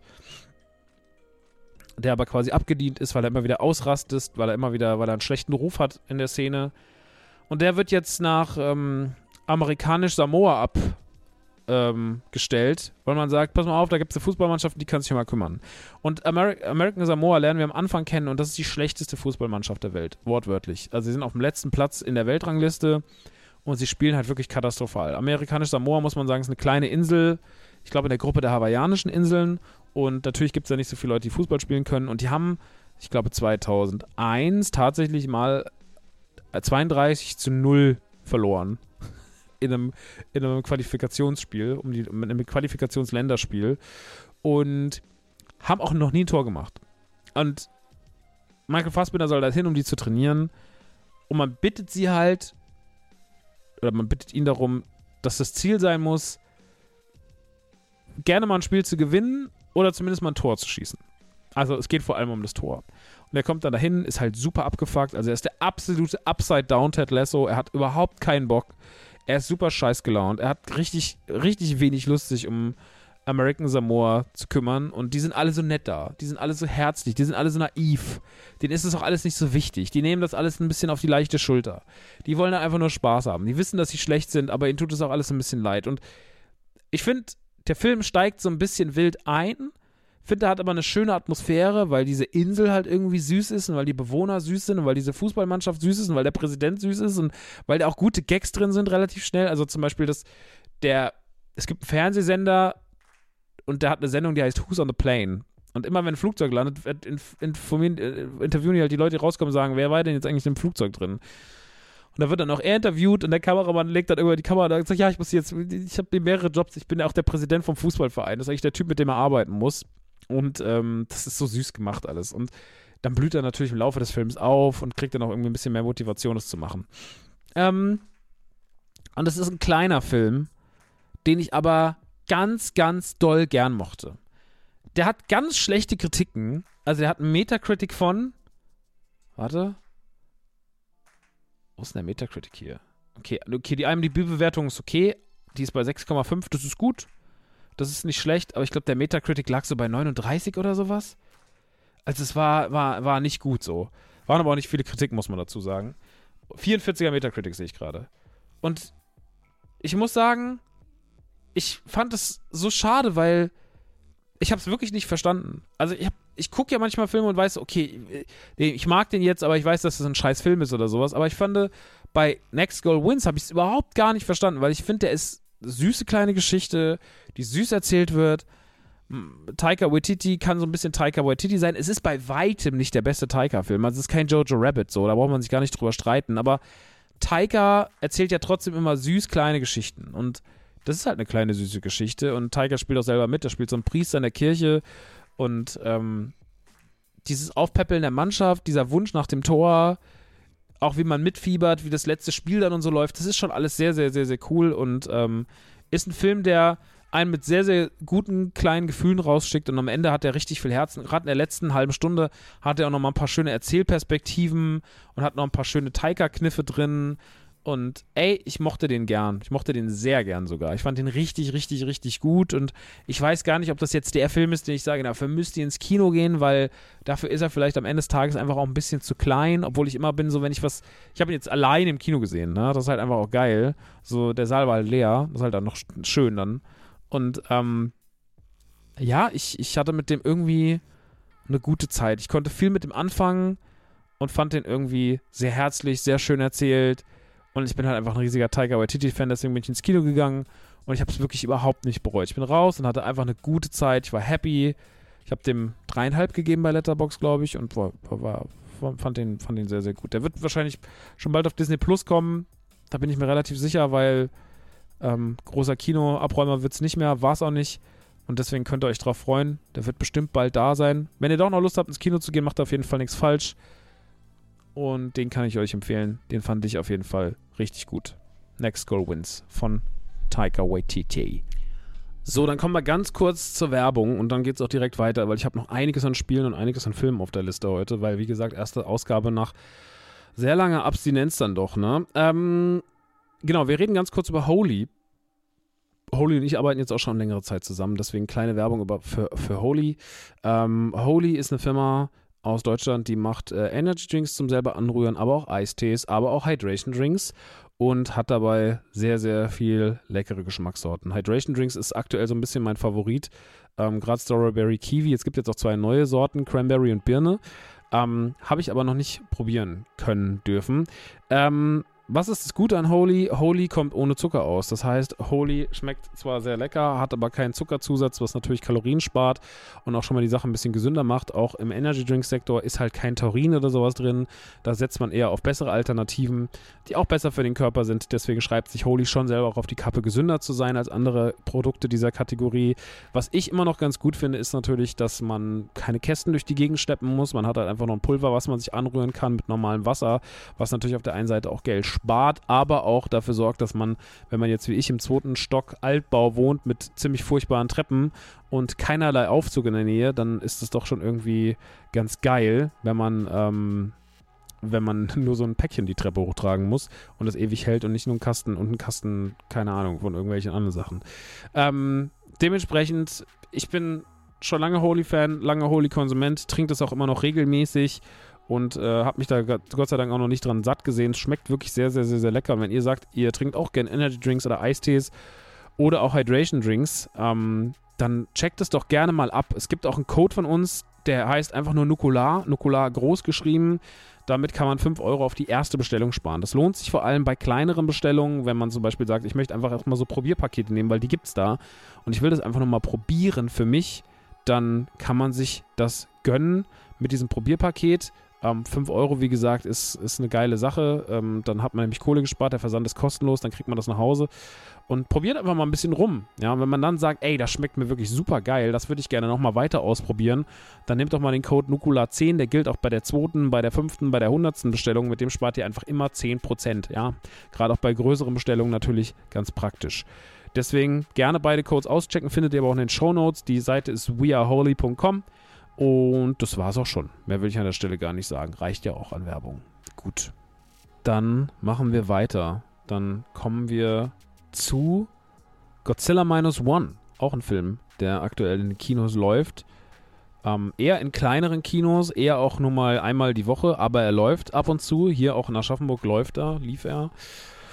Und ich habe mir den reingefahren, weil er so ein bisschen als der Geheimtipp des Action-Kinos galt. Ähm, es ist im 70. Jahr, äh, also im 70. Geburtstag von Godzilla quasi der Film, der ähm, so ein bisschen die Godzilla-Ära weiterführt. Es ist ja gerade eh generell viel los mit Godzilla. Ich meine, wir haben diese Godzilla-Filme, King of Monsters, äh, dann den Kong vs. Godzilla-Film gehabt. Da kommt ja auch dieses Jahr der zweite Teil. Und generell ist es so ein Thema, was viele Leute richtig abholt, was die Leute geil finden. Ich finde es auch irgendwie cool. Ich hab, kann mit Godzilla ganz gut ich finde, das ist ein Franchise, was irgendwie nice ist. Und ist ja auch mit der 70-jährigen Historie quasi eines der ältesten weiterlebenden Franchises, die es gibt. Und ähm, das ist jetzt quasi aus dem Studio der 33. Film und äh, Takashi, jetzt möchte ich mal nach den Namen rausholen. Takashi Kazaki? Nee, nicht, das würde ich nichts Falsches sagen. Äh, Takashi Yamazaki hat Regie geführt. Ähm, der kommt eigentlich eher aus dem Animationsbereich, hat aber jetzt hier quasi mal einen Realfilm inszeniert und ja, die Geschichte ist so ein bisschen eine Anlehnung an den ersten Godzilla. Mm, in ganz, ganz vielen Hinsichten. Die Opening-Sequenz, wie man dann am Ende ihn vermeintlich tötet. Äh, auch die Musik ist ein einziges Zitat. Teilweise nimmt man einfach die Original- Soundtrack-Elemente aus dem, aus dem ersten Film und sowas. Man will schon so ein bisschen so einen Liebesbrief an das Genre schreiben. Es spielt auch alles nach dem Zweiten Weltkrieg, also man ist auch sehr, sehr früh in der Zeit angesiedelt. Und ähm, ich muss sagen, ich habe den nicht kommen gesehen, den Godzilla. Ich habe es nicht gehört. Ich habe die das laute Stampfen nicht kommen gesehen. War dann durch diese positiven Kritiken, die von allen Seiten kamen, aber angetan, mir den reinzufahren, weil ich war einfach neugierig. Und ich kann sagen, wow, war das ein krasser Film. So, ich habe den richtig, richtig gefühlt. Der ist halt, der hat viel Herz, der gefällt mir hundertmal besser als diese Verschwörungsmythen, die dann in diesen Godzilla vs. Kong-Filmen die ganze Zeit hochkochen und irgendwie so ein bisschen zu sehr abgekultet werden. Ich äh, kann mit der Optik viel anfangen, auch wenn viele Leute sagen, ja, die Effekte wären nicht ganz schön. Ich finde, die Effekte sehen trotzdem cool aus. Ich finde, der Film hat Atmosphäre, der schafft äh, Bedrohlichkeit, der schafft Horror. Also die ganze Szene, wenn Godzilla das erste Mal quasi im Wasser auftaucht ähm, und man den das erste Mal so sieht, hat er einen ganz, ganz krassen, hat einen ganz krassen Moment und ähm, ich habe sehr, sehr, sehr viel gefühlt beim Schauen dieses Films, weil der so, weil der so bedrohlich wirkt, weil der so eine Bedrohlichkeit mit sich bringt und weil er zwischendrin auch so eine Naivität der Hauptfiguren mitbringt, die ich schon lange nicht mehr auf der Leinwand gesehen habe, weil heute irgendwie alle so abgefuckt sind und irgendwie so kaltblütig und dies und das oder irgendwie so eine komische Mentalität haben. Also das absolute Gegenteil von so einem Saltburn, der ja total ausgecheckt ist, was die, was die, was die charakterlichen Eigenschaften der Hauptfiguren angeht und sowas. Aber das ist hier gar nicht so. Hier sind alle irgendwie lieb zueinander, hier haben alle irgendwie so einen guten Vibe, hier fühlt man sich wohl, hier ist man nett und äh, oder, man hat irgendwie so eine es ist ein bisschen naive Form des Kinomachens zwischendrin, was mir ganz gut gefällt, wie die Figuren miteinander reden, wie sie interagieren. Das liegt vielleicht auch ein bisschen an der Synchro, aber ich glaube, das liegt auch, wie die Japaner solche Filme schreiben und dass man sich hier vielleicht auch ein bisschen darauf verlassen hat, so ein bisschen klassischer zu schreiben. Dementsprechend fühle ich das alles irgendwie, wie das gemacht ist und auch die Kulissen und sowas, gerade so der Anfang und sowas, das wirkt auch manchmal so ein bisschen kleiner, aber es wirkt halt irgendwie auch so wie, es wirkt wie eine gute Zeit vom Kino, die wir so in amerikanischen Produktionen oft gar nicht mehr sehen oder auch in europäischen Produktionen. deswegen habe ich mich darin auch so wohlgefühlt und hatte irgendwie dabei so eine, auch wenn das natürlich ein ungemütlicher Film ist, weil wir halt dieses bedrohliche Monster haben, das halt einfach eine ganze Stadt verwüstet, hat es doch irgendwie auch so was äh, Wholesome-mäßiges dazwischen, so mit dieser Familie und mit der Hauptfigur und wie er dann diese Frau aufnimmt, mit dem Kind und so. Das ist alles irgendwie süß. Und man schafft da eine schöne Geschichte zwischendrin, die sehr klassisch ist, gepaart mit diesen unfassbar wuchtigen, bedrohlichen Monstermomenten. Und deswegen ist Godzilla Minus One für mich ein absoluter, äh, absolut großartiger Kaiju-Film. Also es ist wirklich eine ganz, ganz tolle Inszenierung, tolle Bedrohlichkeit, düster, äh, gemein, zwischenzeitlich herzlich. Es ist gutes Kino. Es ist richtig gutes Kino. Ich bin froh, den im Kino gesehen zu haben, weil ich finde, das ist ein Film, den sollte man auch im Kino sehen. Der hat eine eigene, eine eigene Macht, der hat eine eigene Form von, äh, von also er funktioniert tausendmal besser für mich als Godzilla vs. Kong. So. Godzilla vs. Kong war ein Film, der hatte so ein paar Momente. Also, wie gesagt, ich kann es immer nur wiederholen, wenn King Kong über diese über diese Frachter rennt, die alle irgendwie da im Wasser liegen. Und er rennt einfach über diese Frachter wie Super Mario über so Platten und kommt einfach und springt einfach und gibt einfach Godzilla, wenn er aus dem Wasser kommt, so dermaßen eine mit. Also der haut einfach mit einer, mit einer Wucht in die Schnauze rein. Da bin ich wirklich einfach damals aus dem Kinosessel gefallen vor Lachen. Da habe ich laut schreiend gelacht und das fand ich sehr, sehr, sehr, sehr witzig.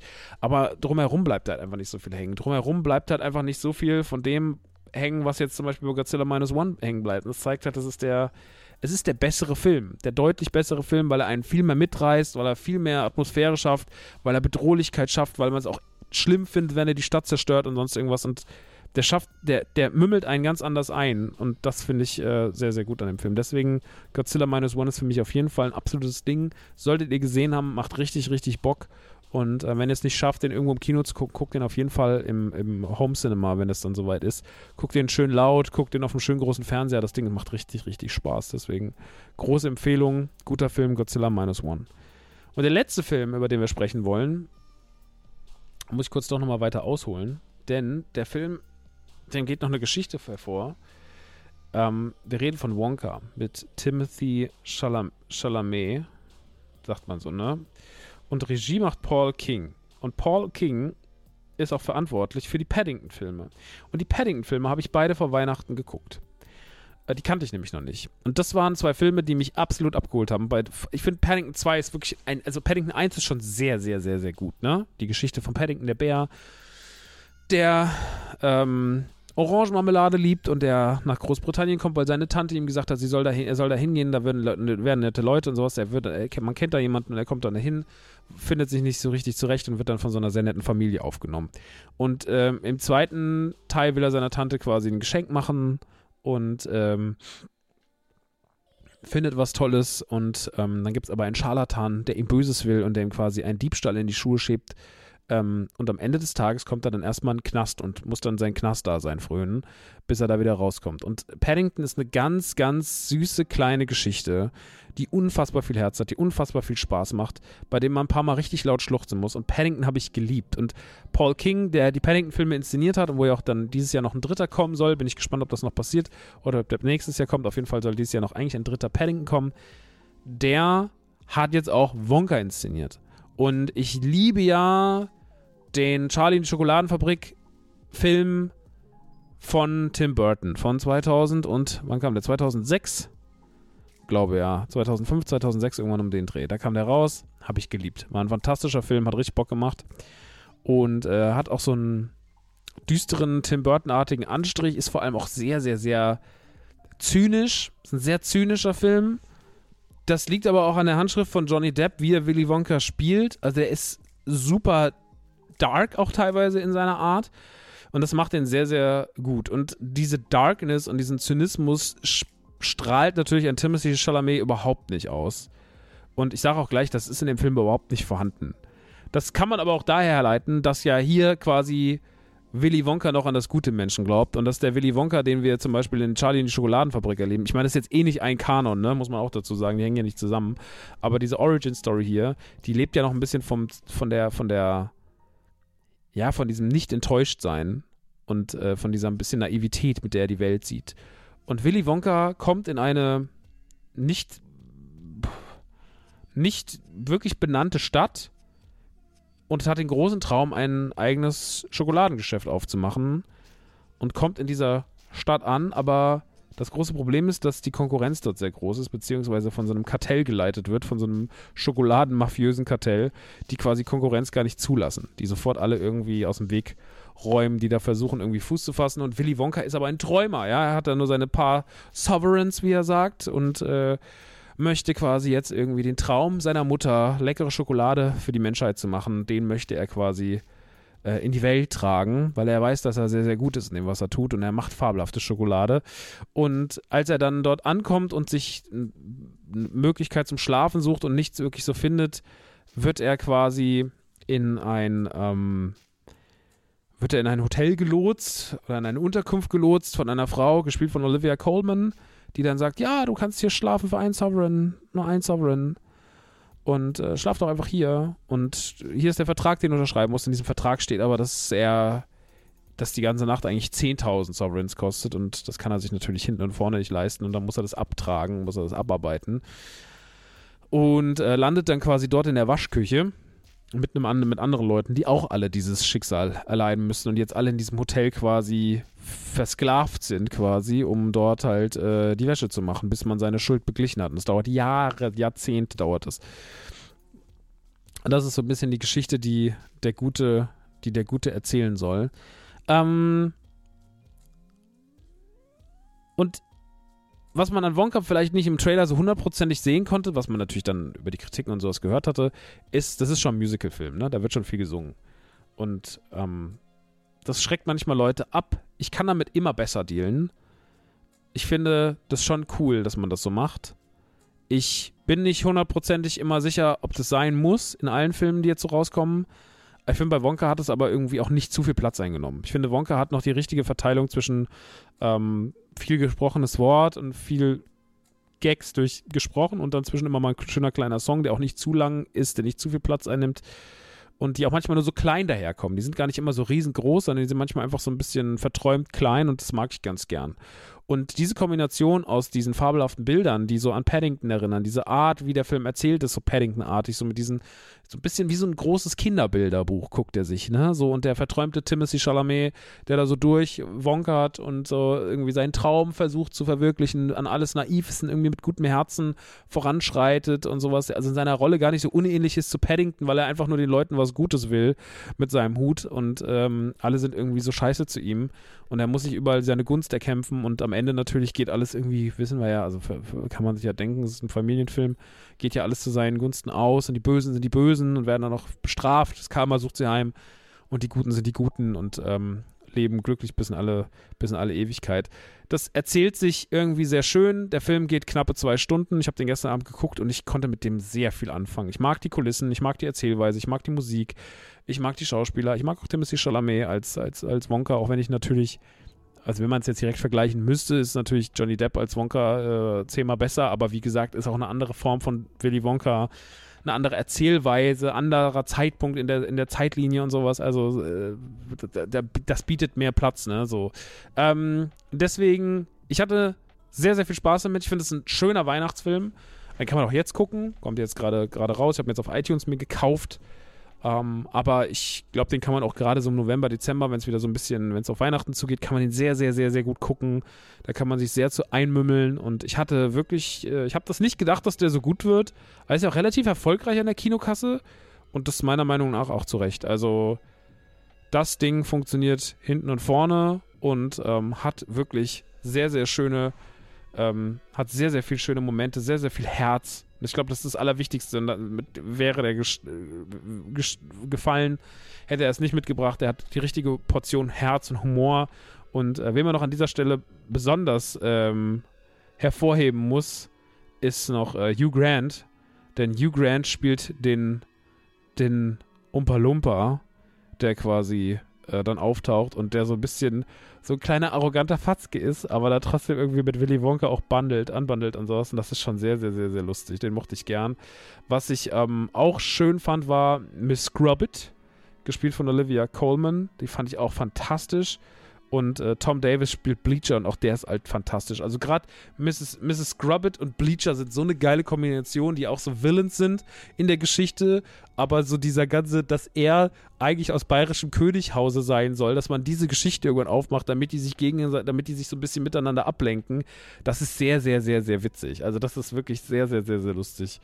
Ähm, Slugworth gespielt von Patterson Joseph, spielt, also Patterson Joseph spielt den so ekelhaft, ne? Das gefällt mir auch sehr, sehr gern, äh, sehr, sehr, sehr gern. Ähm, Matthew Bainton spielt Fickelgruber. Fickelgruber ist, so ein, ist so einer, der kann immer nicht hören, wenn Leute arm sind, da muss der immer würgen. Finde ich sehr lustig. Matt Lucas von äh, Little Britain spielt Protnose. Ähm, den finde ich auch sehr witzig, weil er immer Witze erklärt und weil er immer, oder, oder nicht nur Witze, sondern auch generell Metaphern erklärt und irgendwie so, was durch die Blume gesagt werden soll, erklärt er immer noch mal hinterher, damit alle verstehen im Raum. Das finde ich auch sehr, sehr lustig. Ähm, Keegan Michael Key spielt den äh, Chief Policeman. Das finde ich auch sehr lustig, weil mit dem passiert was im Laufe des Films, weil der immer mit Schokolade bezahlt wird. Das ist auch immer absurder und immer witziger und so. Das kann man sich auch gut reinfahren. Ähm, also die Figuren sind halt auch gut, ne, drumherum. So Hugh, Grant als Umpa Lumpa, aber auch die Kleine, die Noodles spielt, äh, Keller Lane spielt das sehr, sehr, sehr, sehr, sehr herzlich. Ähm, und das Casting ist da schon sehr präzise in vielen, vielen Hinsichten. Und äh, ja, Timothy Chalamet ist ähm, macht sein, wird seiner Rolle als, als Willy Wonka gerecht, auch wenn er da natürlich in große Fußstapfen tritt. Unterm Strich, sauguter Film, hat mich wahnsinnig gut unterhalten. Für Leute, die Paddington lieben, für Charlie Schokoladenfabrik lieben, die einen guten Holschen Weihnachtsfilm lieben, ist das auf jeden Fall eine ganz große Nummer und die kann ich euch wärmstens, wärmstens, wärmstens empfehlen. So, jetzt war es jetzt, glaube ich, mit den Filmen endlich mal, ne? Ja, wir haben jetzt endlich alle Filme abgegolten. Gut. Dann komme ich jetzt nochmal zu den Spielen. Ähm, die ersten Sachen kann ich schnell machen. Das kann ich generell alles so schnell machen. Erstmal, ich habe Tekken 8 angespielt. Tekken 8 ist jetzt vor ein paar Tagen rausgekommen und ist ein Prügelspiel. Und ich bin in, der, in dem Genre Prügelspiel überhaupt nicht so gut bewandert, dass ich sagen kann, oh Gott, ey, da kenne ich mich super aus und da kann ich super viel zu beitragen. Tekken 8 ist trotzdem, was ich meine, Tekken haben wir alle gespielt, als wir eine PlayStation 1 hatten, so. Wir haben Tekken damals geliebt. Tekken war eine fantastische Spielreihe für dieses Prügelgenre, war damals eine ganz große Alternative zum Rest, so, zu vor allem halt Street Fighter, was es bis dato ja so gefühlt als einziges gab. Und ähm, dementsprechend ist es krass, dass Tekken auch genauso wie Street Fighter einfach überlebt hat. Es gab immer wieder Momente, wo ich viel Tekken gespielt habe. Ich glaube, Tekken 5 oder war es Tekken 6? Ich glaube, Tekken 6 habe ich damals, als rauskam, richtig viel gespielt auf der PlayStation 3. Da hatten wir immer Turniere. Und immer wahnsinnig viel Tekken 6 gespielt ähm, mit, den, mit den Leuten aus der Berufsschule. Das war wahnsinnig gut. Und das war so mein letzter Berührungspunkt mit Tekken. Da haben wir uns sogar dann sogar noch so, so, so Arcade-Controller gekauft und sowas. Und jetzt ist es wieder da mit einer großen Kampagne, mit Multiplayer-Sektion und so weiter und so fort. Und das Prügelgenre hat ja so seine, hat ja, sag ich mal, so seine Koryphäen. Ne? Mortal Kombat, Street Fighter, ähm, was ist noch? Dead or Alive. Was gibt es noch für Spiele die letzten Jahre? Gab es jetzt nicht nur letztens noch eins? Injustice gibt es halt noch. Ähm, und das ist es eigentlich schon so fast. Und dann gibt es ja noch Tekken. Ne? Aber es sind so die, die großen Genre-Vertreter. Und es ist immer so faszinierend, weil man denkt immer so, ja, es ist alles so fortgeschritten, aber irgendwie so richtig viel verändert hat sich auch nicht. Also was ich glaube, was am meisten fortgeschritten ist, dass man das Kampfsystem für Leute, die vielleicht sich ein bisschen schwerer mit so einem Genre tun, noch zugänglicher macht, dass man doch noch irgendwie mehr Spaß macht, äh, Spaß hat und vielleicht auch von Anfang an mit ein bisschen mehr Wissen spielt als nur Button-Smashing. Ähm, das ist mir aufgefallen als Laie, dass man auch noch schnelleren Zugang bekommt und mir ist aufgefallen, dass sich ansonsten gar nicht viel verändert hat. Diese Stories, also diese Story-Modes, die sind immer noch so Hanebüchen. Das ist immer das Gleiche. Es gibt eine höhere Macht, die bekriegt sich, also werden irgendwo auf der Welt Kämpfer ausgesucht. Und, ähm, also, ey, ich will da keinem auf die Füße treten, der Tekken liebt, ne? Oder der Spaß hat mit, mit der Tekken-Reihe. Das, ich will da wirklich keinem irgendwie ans Bein pissen, weil, oder mit, also, ich finde, find, ich find, also vorweg, ich finde es ein super Spiel. Ähm, es wird nicht mein Lieblingsspiel, weil das Genre nicht mein Lieblingsgenre ist aber ich erkenne trotzdem diese wahnsinnige Qualität dieses Spiels an. Die Optik, die wahnsinnig gute Bedienbarkeit, das ist alles so super ausgecheckt. Und das ist ja auch das Geile daran, weil auch diese Spiele kommen halt im Gegensatz zu einem Open-World-Spiel, was total verbuggt ist, die kommen ja relativ perfekt auf den Markt. So, ne? Also klar, bei Street Fighter waren es damals, glaube ich, bei Street Fighter 5 oder 5 müsste es gewesen sein. Da war ja dann damals so ein bisschen so, bisschen wenig Content da vor, vor acht Jahren oder wann es rauskam, aber auch das ist ja trotzdem technisch auf einem guten Level. Du kämpfst gut, du hast ein ausgechecktes Kampfsystem, das macht Bock, das sieht schon gut aus. So, das, also das ist ja kein Bugfest, so, ne? Ähm, da kannst halt nur mal, da hat man damals sich am Umfang verschätzt, meiner Meinung nach. Da kam dann noch sehr, sehr viel erst später raus an Kämpfern und so, so Season Pass-mäßig. Das war nicht so geil. Hier ist es aber alles gar nicht so. Wir haben von Anfang an einen relativ großen Kader an Spielern. Wir haben sehr, sehr viele vertraute Gesichter. Wir haben sehr, sehr viele vertraute Namen, die wir alle schon vor 20 Jahren in unserem Leben gelesen haben, vor 25 Jahren. Und die irgendwie alle immer noch da sind und existieren, was ich irgendwie wild finde. Er erzählt diese Geschichte irgendwie konsequent weiter. Man kann sich auch in der Rückblende nochmal alles anschauen, die verschiedenen Geschichten der verschiedenen Tekken-Spiele. Gibt es da nochmal so einen kleinen Ausflug in verschiedene Grafikehren, das ist doch ganz interessant. Ähm, es gibt wahnsinnig tonnenweise Zeug, was man freispielen kann. Es gibt äh, verschiedenste Formen, wie man das Spiel bestreiten kann, verschiedenste Formen von, von was man alles tun kann. Und äh, unterm Strich hat sich das beim Anfang, also jetzt dieses angespielt, deswegen auch an, als angespielt, hat sich das alles richtig gut angefühlt. Sehr erwachsen, sehr weitergekommen und trotzdem alles auch klassisch. Und ich glaube, das ist so das Wichtigste, dass man alles auf das nächste Level bringt, dass man sagt, die Optik muss passen, Steuerung muss natürlich geil sein, muss knackig sein, es muss sich alles auf den Millimeter genau spielen, damit das halt auch einfach für Turniere und so weiter funktioniert. Gleichzeitig ist es auch so ein bisschen so dieses, die altbackenen Stories, die man nochmal ausgräbt, die so ein bisschen zu doll aufgebauscht sind und sonst was. Das, macht die Sache auch schon irgendwie schön und ähm, dementsprechend, ich bin, ähm, war jetzt begeistert von den ersten Stunden. Es hat mir irgendwie Spaß gemacht, es hat mir Freude gemacht und äh, ich werde das auch weiterspielen. Ich kann bestimmt in der nächsten Ausgabe noch mehr dazu sagen, aber jetzt so der Anfang von Tekken 8 gefällt mir sehr, sehr gut. Die Reviews sind krass, deswegen checkt es auf jeden Fall mal ab. Ist auf jeden Fall bis dato für mich äh, äh, in dem Genre wieder so ein Milestone. Aber ich glaube, das wissen Tekken-Fans auch. Und ich glaube, dass, wenn man Prügelfan ist, kriegt man zwar nicht viele Prügelspiele, aber man hat eine wahnsinnige Qualität. Mortal Kombat hat abgeliefert, Street Fighter hat richtig krass abgeliefert, Tekken hat jetzt abgeliefert. Also man hat schon einfach in dem Genre wenig, was schiefläuft, ne? Schon ganz geil.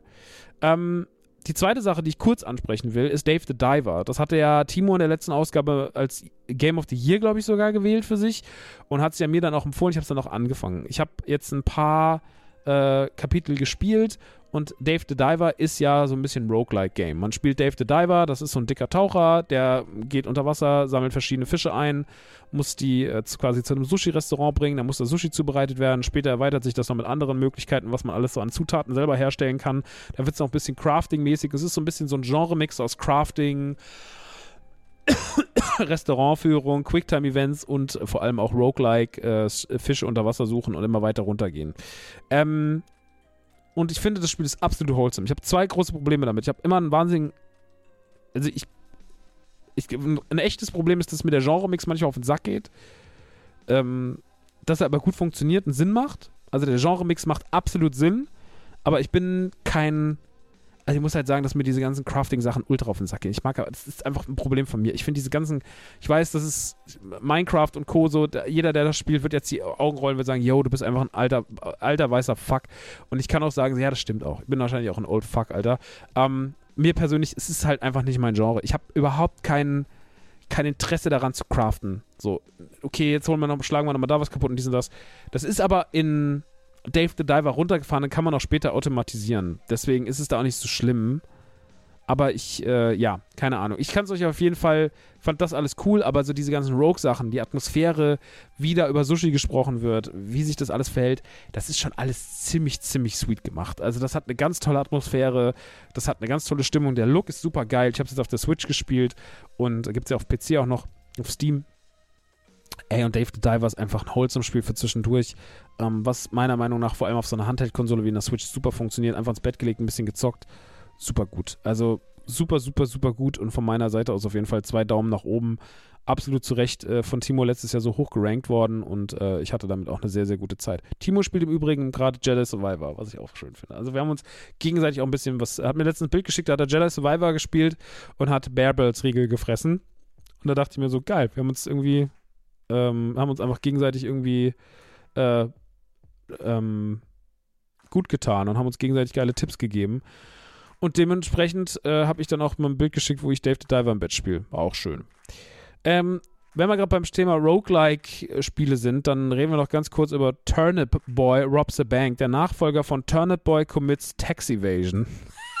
also, Turnip ist ja äh, Rübe und der Rübenjunge raubt eine Bank aus, nachdem der Rübenjunge schon quasi ähm, die Steuer hinterzogen hat. Und wie der Titel sagt, ist es auf jeden Fall ein absurdes Spiel. Ja. Turnip Boy Commits Tax Evasion war eher so ein Action-Adventure-mäßiges, mit leichten Roleplay-Elementen drin, frühere Zelda Action-Adventure-Dings so, mit einem Kniff von so einem absurden Humor. Look super süß, super sweet, aber halt hinten dran ist es schon auch ein bisschen dirty. Und Turnip Boy Robs the Bank ist generell ja schon mal, also ist ja schon mal so da passiert ja schon mal mit dem kleinen süßen Rübenjungen, was, er macht ja was Schlimmes, denn er raubt eine Bank aus für den großen Gokini, der ein alter Partner seines Vaters ist. Und von der ersten Sekunde an wird klar, dass es ein Spiel für Erwachsene ist, nicht für Kids.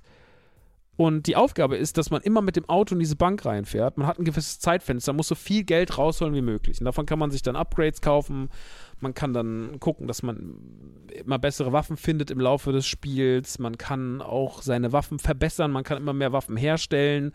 Man kann seine Energie erweitern. Man kann seine Ausdauer erweitern und so weiter und so fort. Also man kann einfach dafür sorgen, dass das Spielerfahrung mit jeder Bank, mit jedem Gang in die Bank besser wird und dass der Gang auch länger wird und dass man immer mehr entdeckt und dass es immer, ähm, dass man immer mehr Kohle rausholt. Ja, und dabei muss man Bosskämpfe bestreiten, dabei muss man generell Gegner hinrichten. wenn die Zeit abgelaufen ist, wird man nicht sofort, ist die Runde nicht vorbei, sondern man muss dann zurück zum Auto laufen. Aber unterwegs kommt dann halt immer wieder durch die Decke geseilt, kommt die Polizei.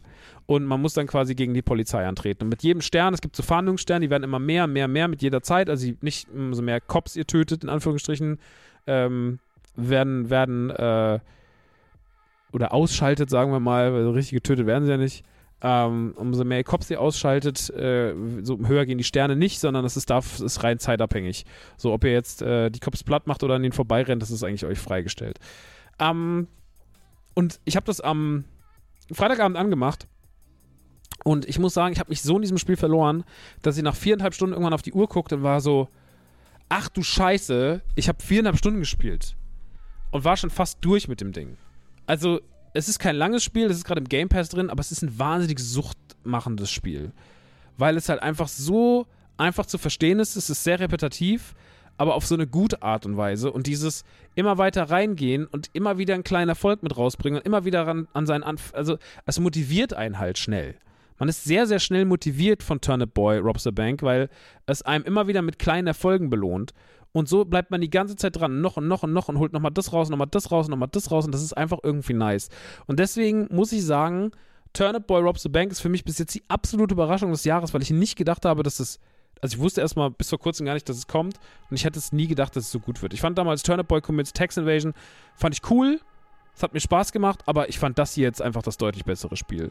Das ist eine persönliche Präferenz. Ich glaube, es gibt Leute, die sagen, dass Comets Tax Evasion deutlich besser ist.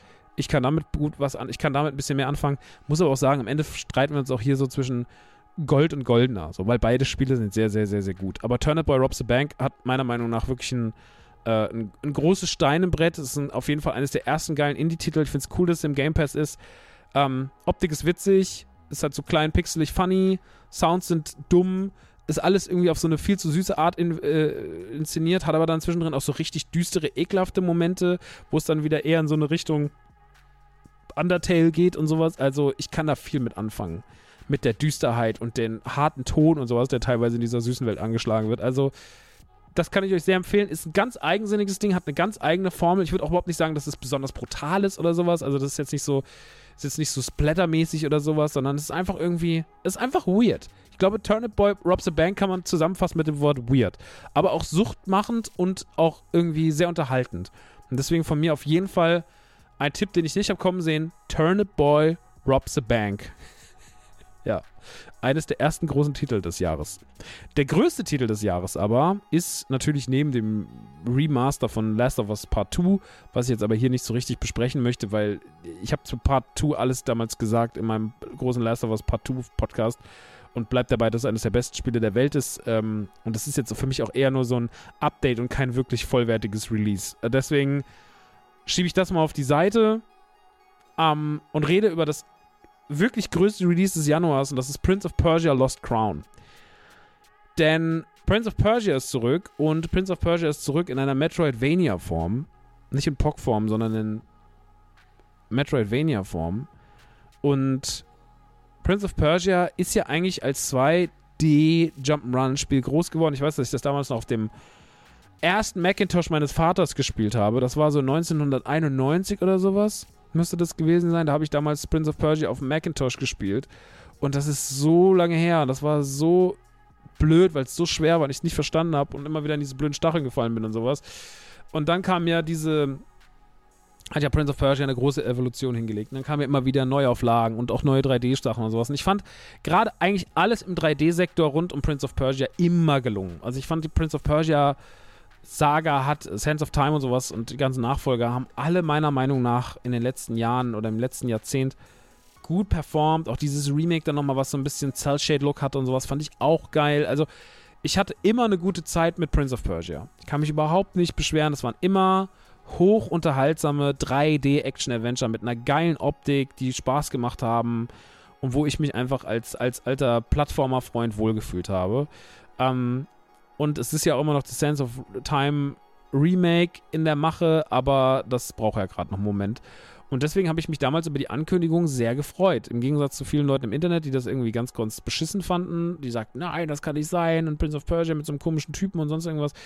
Ich habe mir dazu gar nichts gedacht. Ich habe mir das erstmal auf mich wirken lassen und habe gedacht, oh, bin einfach mal gespannt. Ich glaube tatsächlich nicht, dass es schlecht wird. Und turns out, Lost Crown wurde überhaupt nicht schlecht, sondern Lost Crown hat unfassbare Wertungen abgeholzt jetzt gerade.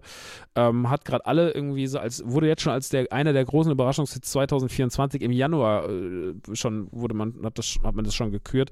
Und ähm, hat Ubisoft auch so ein bisschen hat Ubisoft vielleicht auch wieder so ein bisschen Mut gemacht, mehr solche Dinge auszuprobieren, weil man da ja nicht so richtig mutig war die letzten, die letzten Jahre, Jahrzehnte.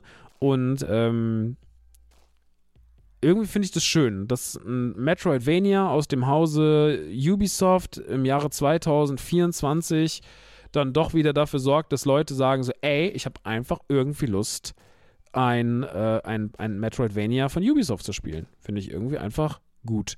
Und ähm, das ist auch sehr, sehr gut, weil das Spiel eine ganze Menge kann. Also es ist erstmal, ich liebe erstmal das Genre Metroidvania. Ich finde, man muss es aber auch richtig machen. Für mich ist eines der wichtigsten Metroidvanias neben Metroid selber ist äh, Ori and the Blind Forest. Ja, oder Blasphemous ist auch ein fantastisches Metroidvania. Oder was fällt uns noch ein? Ach, es gibt so viele. Äh, Guacamole zum Beispiel ist auch ein fantastisches Metroidvania. Und Prince of Persia kommt da auch mit rein. Ähm, ich muss sagen, dass ich die Story absolut scheißegal finde, deswegen werde ich auch gar nichts zur Story sagen. Ich werde nur Dinge zur, zur werde nur auf den, auf den technischen Inhalt eingehen. Ähm, was ich an dem Spiel am aller, aller geilsten finde, das ist, glaube ich, das Wichtigste bei Metroidvania ist genauso wie das Kämpfen bei, bei einem Prügelspiel, ist es wichtig, dass der Flow beim Spielen ähm, sehr gut von der Hand geht. Weil was wir brauchen, ist gerade bei Sprungpassagen Gerade dann, wenn es irgendwie, wenn es immer zum Ende hin immer komplizierter wird oder wenn die Geheimnisse auch immer krasser sind, dann brauchen wir eine perfektionierende, eine, eine perfekt funktionierende, flüssige Steuerung, die geil kracht. Und das haben wir hier auf jeden Fall. Prince of Persia spielt sich butterweich. Ein butterweiches, geiles Metroidvania in einer in einem Look and Feel, den ich gut finde, den ich jetzt nicht überragend finde. Was ich aber geil finde beim Kämpfen und gerade bei den Endboss-Kämpfen ist, dass es so ein bisschen Anime-mäßig wird. Also so gar nicht jetzt im Look, sondern vor allem vom Feeling her, weil man auf einmal diese großen Explosionen und irgendwie ganz krassen Ebenen hat und sowas. Da wird so ein bisschen over the top mäßig, wie man das aus Anime-Sachen kennt. Und das mag ich an der Inszenierung am aller, allermeisten, dass man da so drüber ist. Dass das so fast schon so Kamehameha-mäßig alles wird. Ähm, gepaart mit der flüssigen Steuerung ist das schon mal auf jeden Fall top. Ähm, das Setting ist so, wie man es erwartet. Da will ich jetzt gar nicht sagen, dass da jetzt irgendwelche herausragenden Momente drin sind. Es gibt so ein paar düsterere, eklig, ekligere ähm, Sachen, die ich geil finde. Es gibt äh, sehr, sehr viel ähm, komplizierte Sprungpassagen, sehr, sehr viel Geheimnisse, die man entdecken kann. Und ähm, das wird natürlich alles mit wachsenden Fähigkeiten auch, sage ich mal, realistischer, dass man das schafft. Ähm, trotzdem wird es nie besonders einfach. Also man muss sagen, dass die Kämpfe kann man natürlich im Schwierigkeitsgrad nach unten drehen. Ja, die sind teilweise nämlich auch schon doll, aber die Sprungpassagen bleiben immer die gleichen schweren Sprungpassagen. Es gibt da noch so einen Plattformmodus, den habe ich noch nicht ausprobiert, dass man quasi sich irgendwie einen Weg schaffen kann, wie man auch dann mal ein Geheimnis oder sowas erreicht, wenn man es wirklich gar nicht hinbekommt, weil es gibt schon einfach ein paar Passagen, die sind wirklich heftig, heftig, heftig. Ich bin jetzt gerade an der Passage, da will ich nur eine Münze wo rausholen. Und ihr könnt euch gar nicht vorstellen, wie schwierig das ist. Aber man ist trotzdem motiviert, die, die Maps irgendwie komplett zu klären, damit es halt irgendwie sauber wird und damit man da alles eingesammelt hat. Ähm, weil es auch einfach natürlich immer wieder belohnt wirkt. Es gibt zum Beispiel so Ketten, die man trägt. Man hat eine Kette an, da kann man immer mehr Plätze drauf freischalten. Und wenn man mehr Plätze darauf freischaltet, dann kann man sich quasi Perks drauflegen und mit denen kann man dann irgendwie seine Waffenfähigkeiten ähm, noch weiter ausbauen oder irgendwie an seiner Gesundheit rumschrauben, ein bisschen mehr Spielraum haben, dass gewisse Angriffe nicht so donnern und sowas. Und das kann man, muss man sehr taktisch und zu seinem eigenen, muss man ein bisschen auf sein eigenes Spielverhalten schauen, wie spiele ich eigentlich so, ähm, dass die Medaillons äh, dann auch einfach irgendwie Sinn machen weil ähm, das muss ja schon so ein bisschen, müsst ihr euch ja was raussuchen, was zu eurem Spielverhalten passt oder wo ihr vielleicht auch Defizite habt. Ne? Wenn ihr sagt, ey, ich krieg vor allem immer in der Luft aufs Maul oder ich bin am besten im Luftkampf, so, dann äh, könnt ihr halt da unterschiedlich die Sachen so gestalten und sagen, okay, meine Luftangriffe sollen nochmal 20% stärker sein oder äh, ich muss resistenter sein gegen Feuer oder sowas. So Sachen könnt ihr dann da halt machen. Das ist ganz cool. Ähm, Genau, und ansonsten ist das Spiel wahnsinnig groß, wahnsinnig umfangreich. Es gibt wahnsinnig viel zu entdecken. Es gibt überall Schatztruhen, äh, wo nochmal Sachen drin sind. Man muss Geheimnisse finden. Man muss eine große Wand freischalten. Und also es ist wirklich sehr, sehr, sehr umfangreich. Und es ist auch wahnsinnig lang. Also ich hatte das Gefühl, also ich habe am Ende auf meine Spielzeit geguckt und hatte 33 Stunden, als ich durch war. Und das liegt vielleicht, ich weiß nicht, ob ich mal irgendwann einmal zu lang Pause gedrückt habe oder sowas und das hat einfach dann irgendwie fünf Stunden ist weitergelaufen. Ähm, das passiert mir nicht auch manchmal. Aber unterm Strich geht das locker. Also habe ich da jetzt locker 30 Stunden dran gesessen, habe immer noch nicht die 100 Prozent. Also da kann man schon, das ist ja schon auch fast Vollpreis so oder auf dem Weg zum Vollpreis, ist jetzt kein 20-Euro-Titel, aber man kriegt auch viel für sein Geld. Also äh, klar, man kann auch sich so Full-Walkthroughs angucken, die gehen dann acht Stunden, da frage ich mich immer, wie es die Leute machen, weil da muss ja jeder Schritt sitzen, dann darfst du ja von Anfang an nichts falsch machen. Bei mir geht so ein Full-Walkthrough aber keine acht Stunden, sondern bei mir geht das mal so 25, 30 Stunden. Und wahrscheinlich bei euch auch eher so Richtung 20 Stunden als richt weniger Richtung 10 Stunden, das kann ich euch schon sagen. Und dann lohnt sich das auch schon wieder. Ähm, alles im Allem bin ich absolut begeistert von Prince of Persia Lost Crown. Ich finde, das sieht unfassbar gut aus, äh, wenn es auch nicht verändert nicht die Welt, aber es hat einen unter, unfassbar schönen Flow. Es spielt sich butterweich, es gibt super viel zu entdecken. Die Kampfmechanismen sind Hammer, ähm, die Perks sind nice, die Endbosskämpfe sind verrückt und Story macht bestimmt auch Spaß, wenn man auf die Story achtet. Mir ist die jetzt halt Gott sei Dank egal. Deswegen kann ich dazu auch gar nicht groß was sagen. Könnte auch einfach sehr generisch sein. Kein Plan, Alter. Ähm, ist ein gutes Spiel, ist vor allem ein gutes Metroidvania, 100%ig. Also für mich auf jeden Fall der Titel, den ich erwartet habe. Ich habe es damals gesehen, dachte so, oh, das könnte gut werden. Ich fand, es war sogar noch besser, als ich gedacht habe. Und deswegen, ich bin mit Lost Crown 1000%ig super krass zufrieden und kann euch nur sagen, checkt es auf jeden Fall aus. Es gibt auch eine Demo, die man sich runterladen kann, die könnt ihr euch auf jeden Fall angucken und das Ding ist auf jeden Fall Killer. Also ich bin absolut überzeugt davon, dass das äh, fantastisch ist und dass das jeder mal angespielt haben sollte. Gut.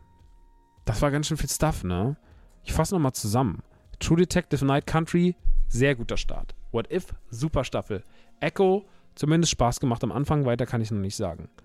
Saltburn, sehr guter Film, guckt den auf Amazon Prime. Next Goal Wins, wunderschöner kleiner Film, kann man für ins Kino gehen, lohnt sich aber vor allem auf Disney Plus, wenn er dann mal da kommt. Godzilla Minus One, absolut sehenswert. Wonka, fantastischer Film. Sehr, sehr, sehr zauberig. Sehr, sehr, sehr, sehr schön.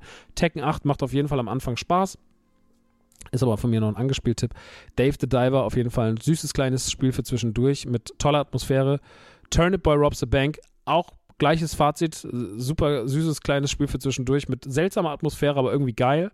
Ähm, für mich auf jeden Fall eine große Überraschung und Prince of Persia Lost Crown als absoluter unerwarteter Blockbuster-Titel im Januar für mich.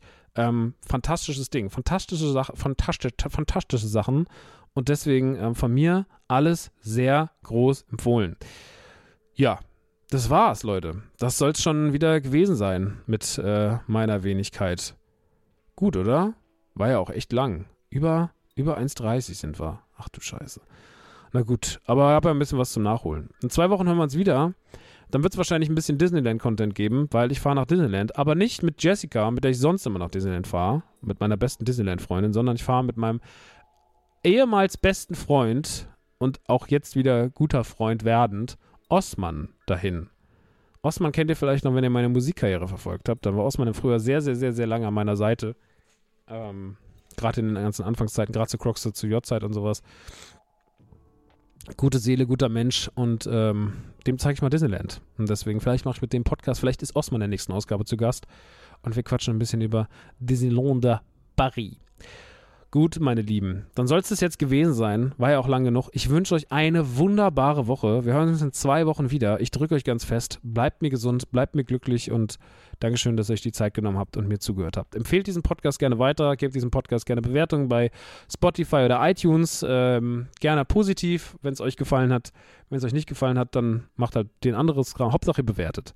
Ja, Hauptsache ihr bewertet. Schaut auch gerne auf dem YouTube-Kanal vorbei von Nerdy Turdy Time oder auf dem Twitch-Kanal. Da bin ich auch wieder immer wieder am Stream. Ja, das äh, soll es gewesen sein. War jetzt auch genug, ne? Passt auf euch auf, habt eine gute Zeit und bis in zwei Wochen. Tschüss.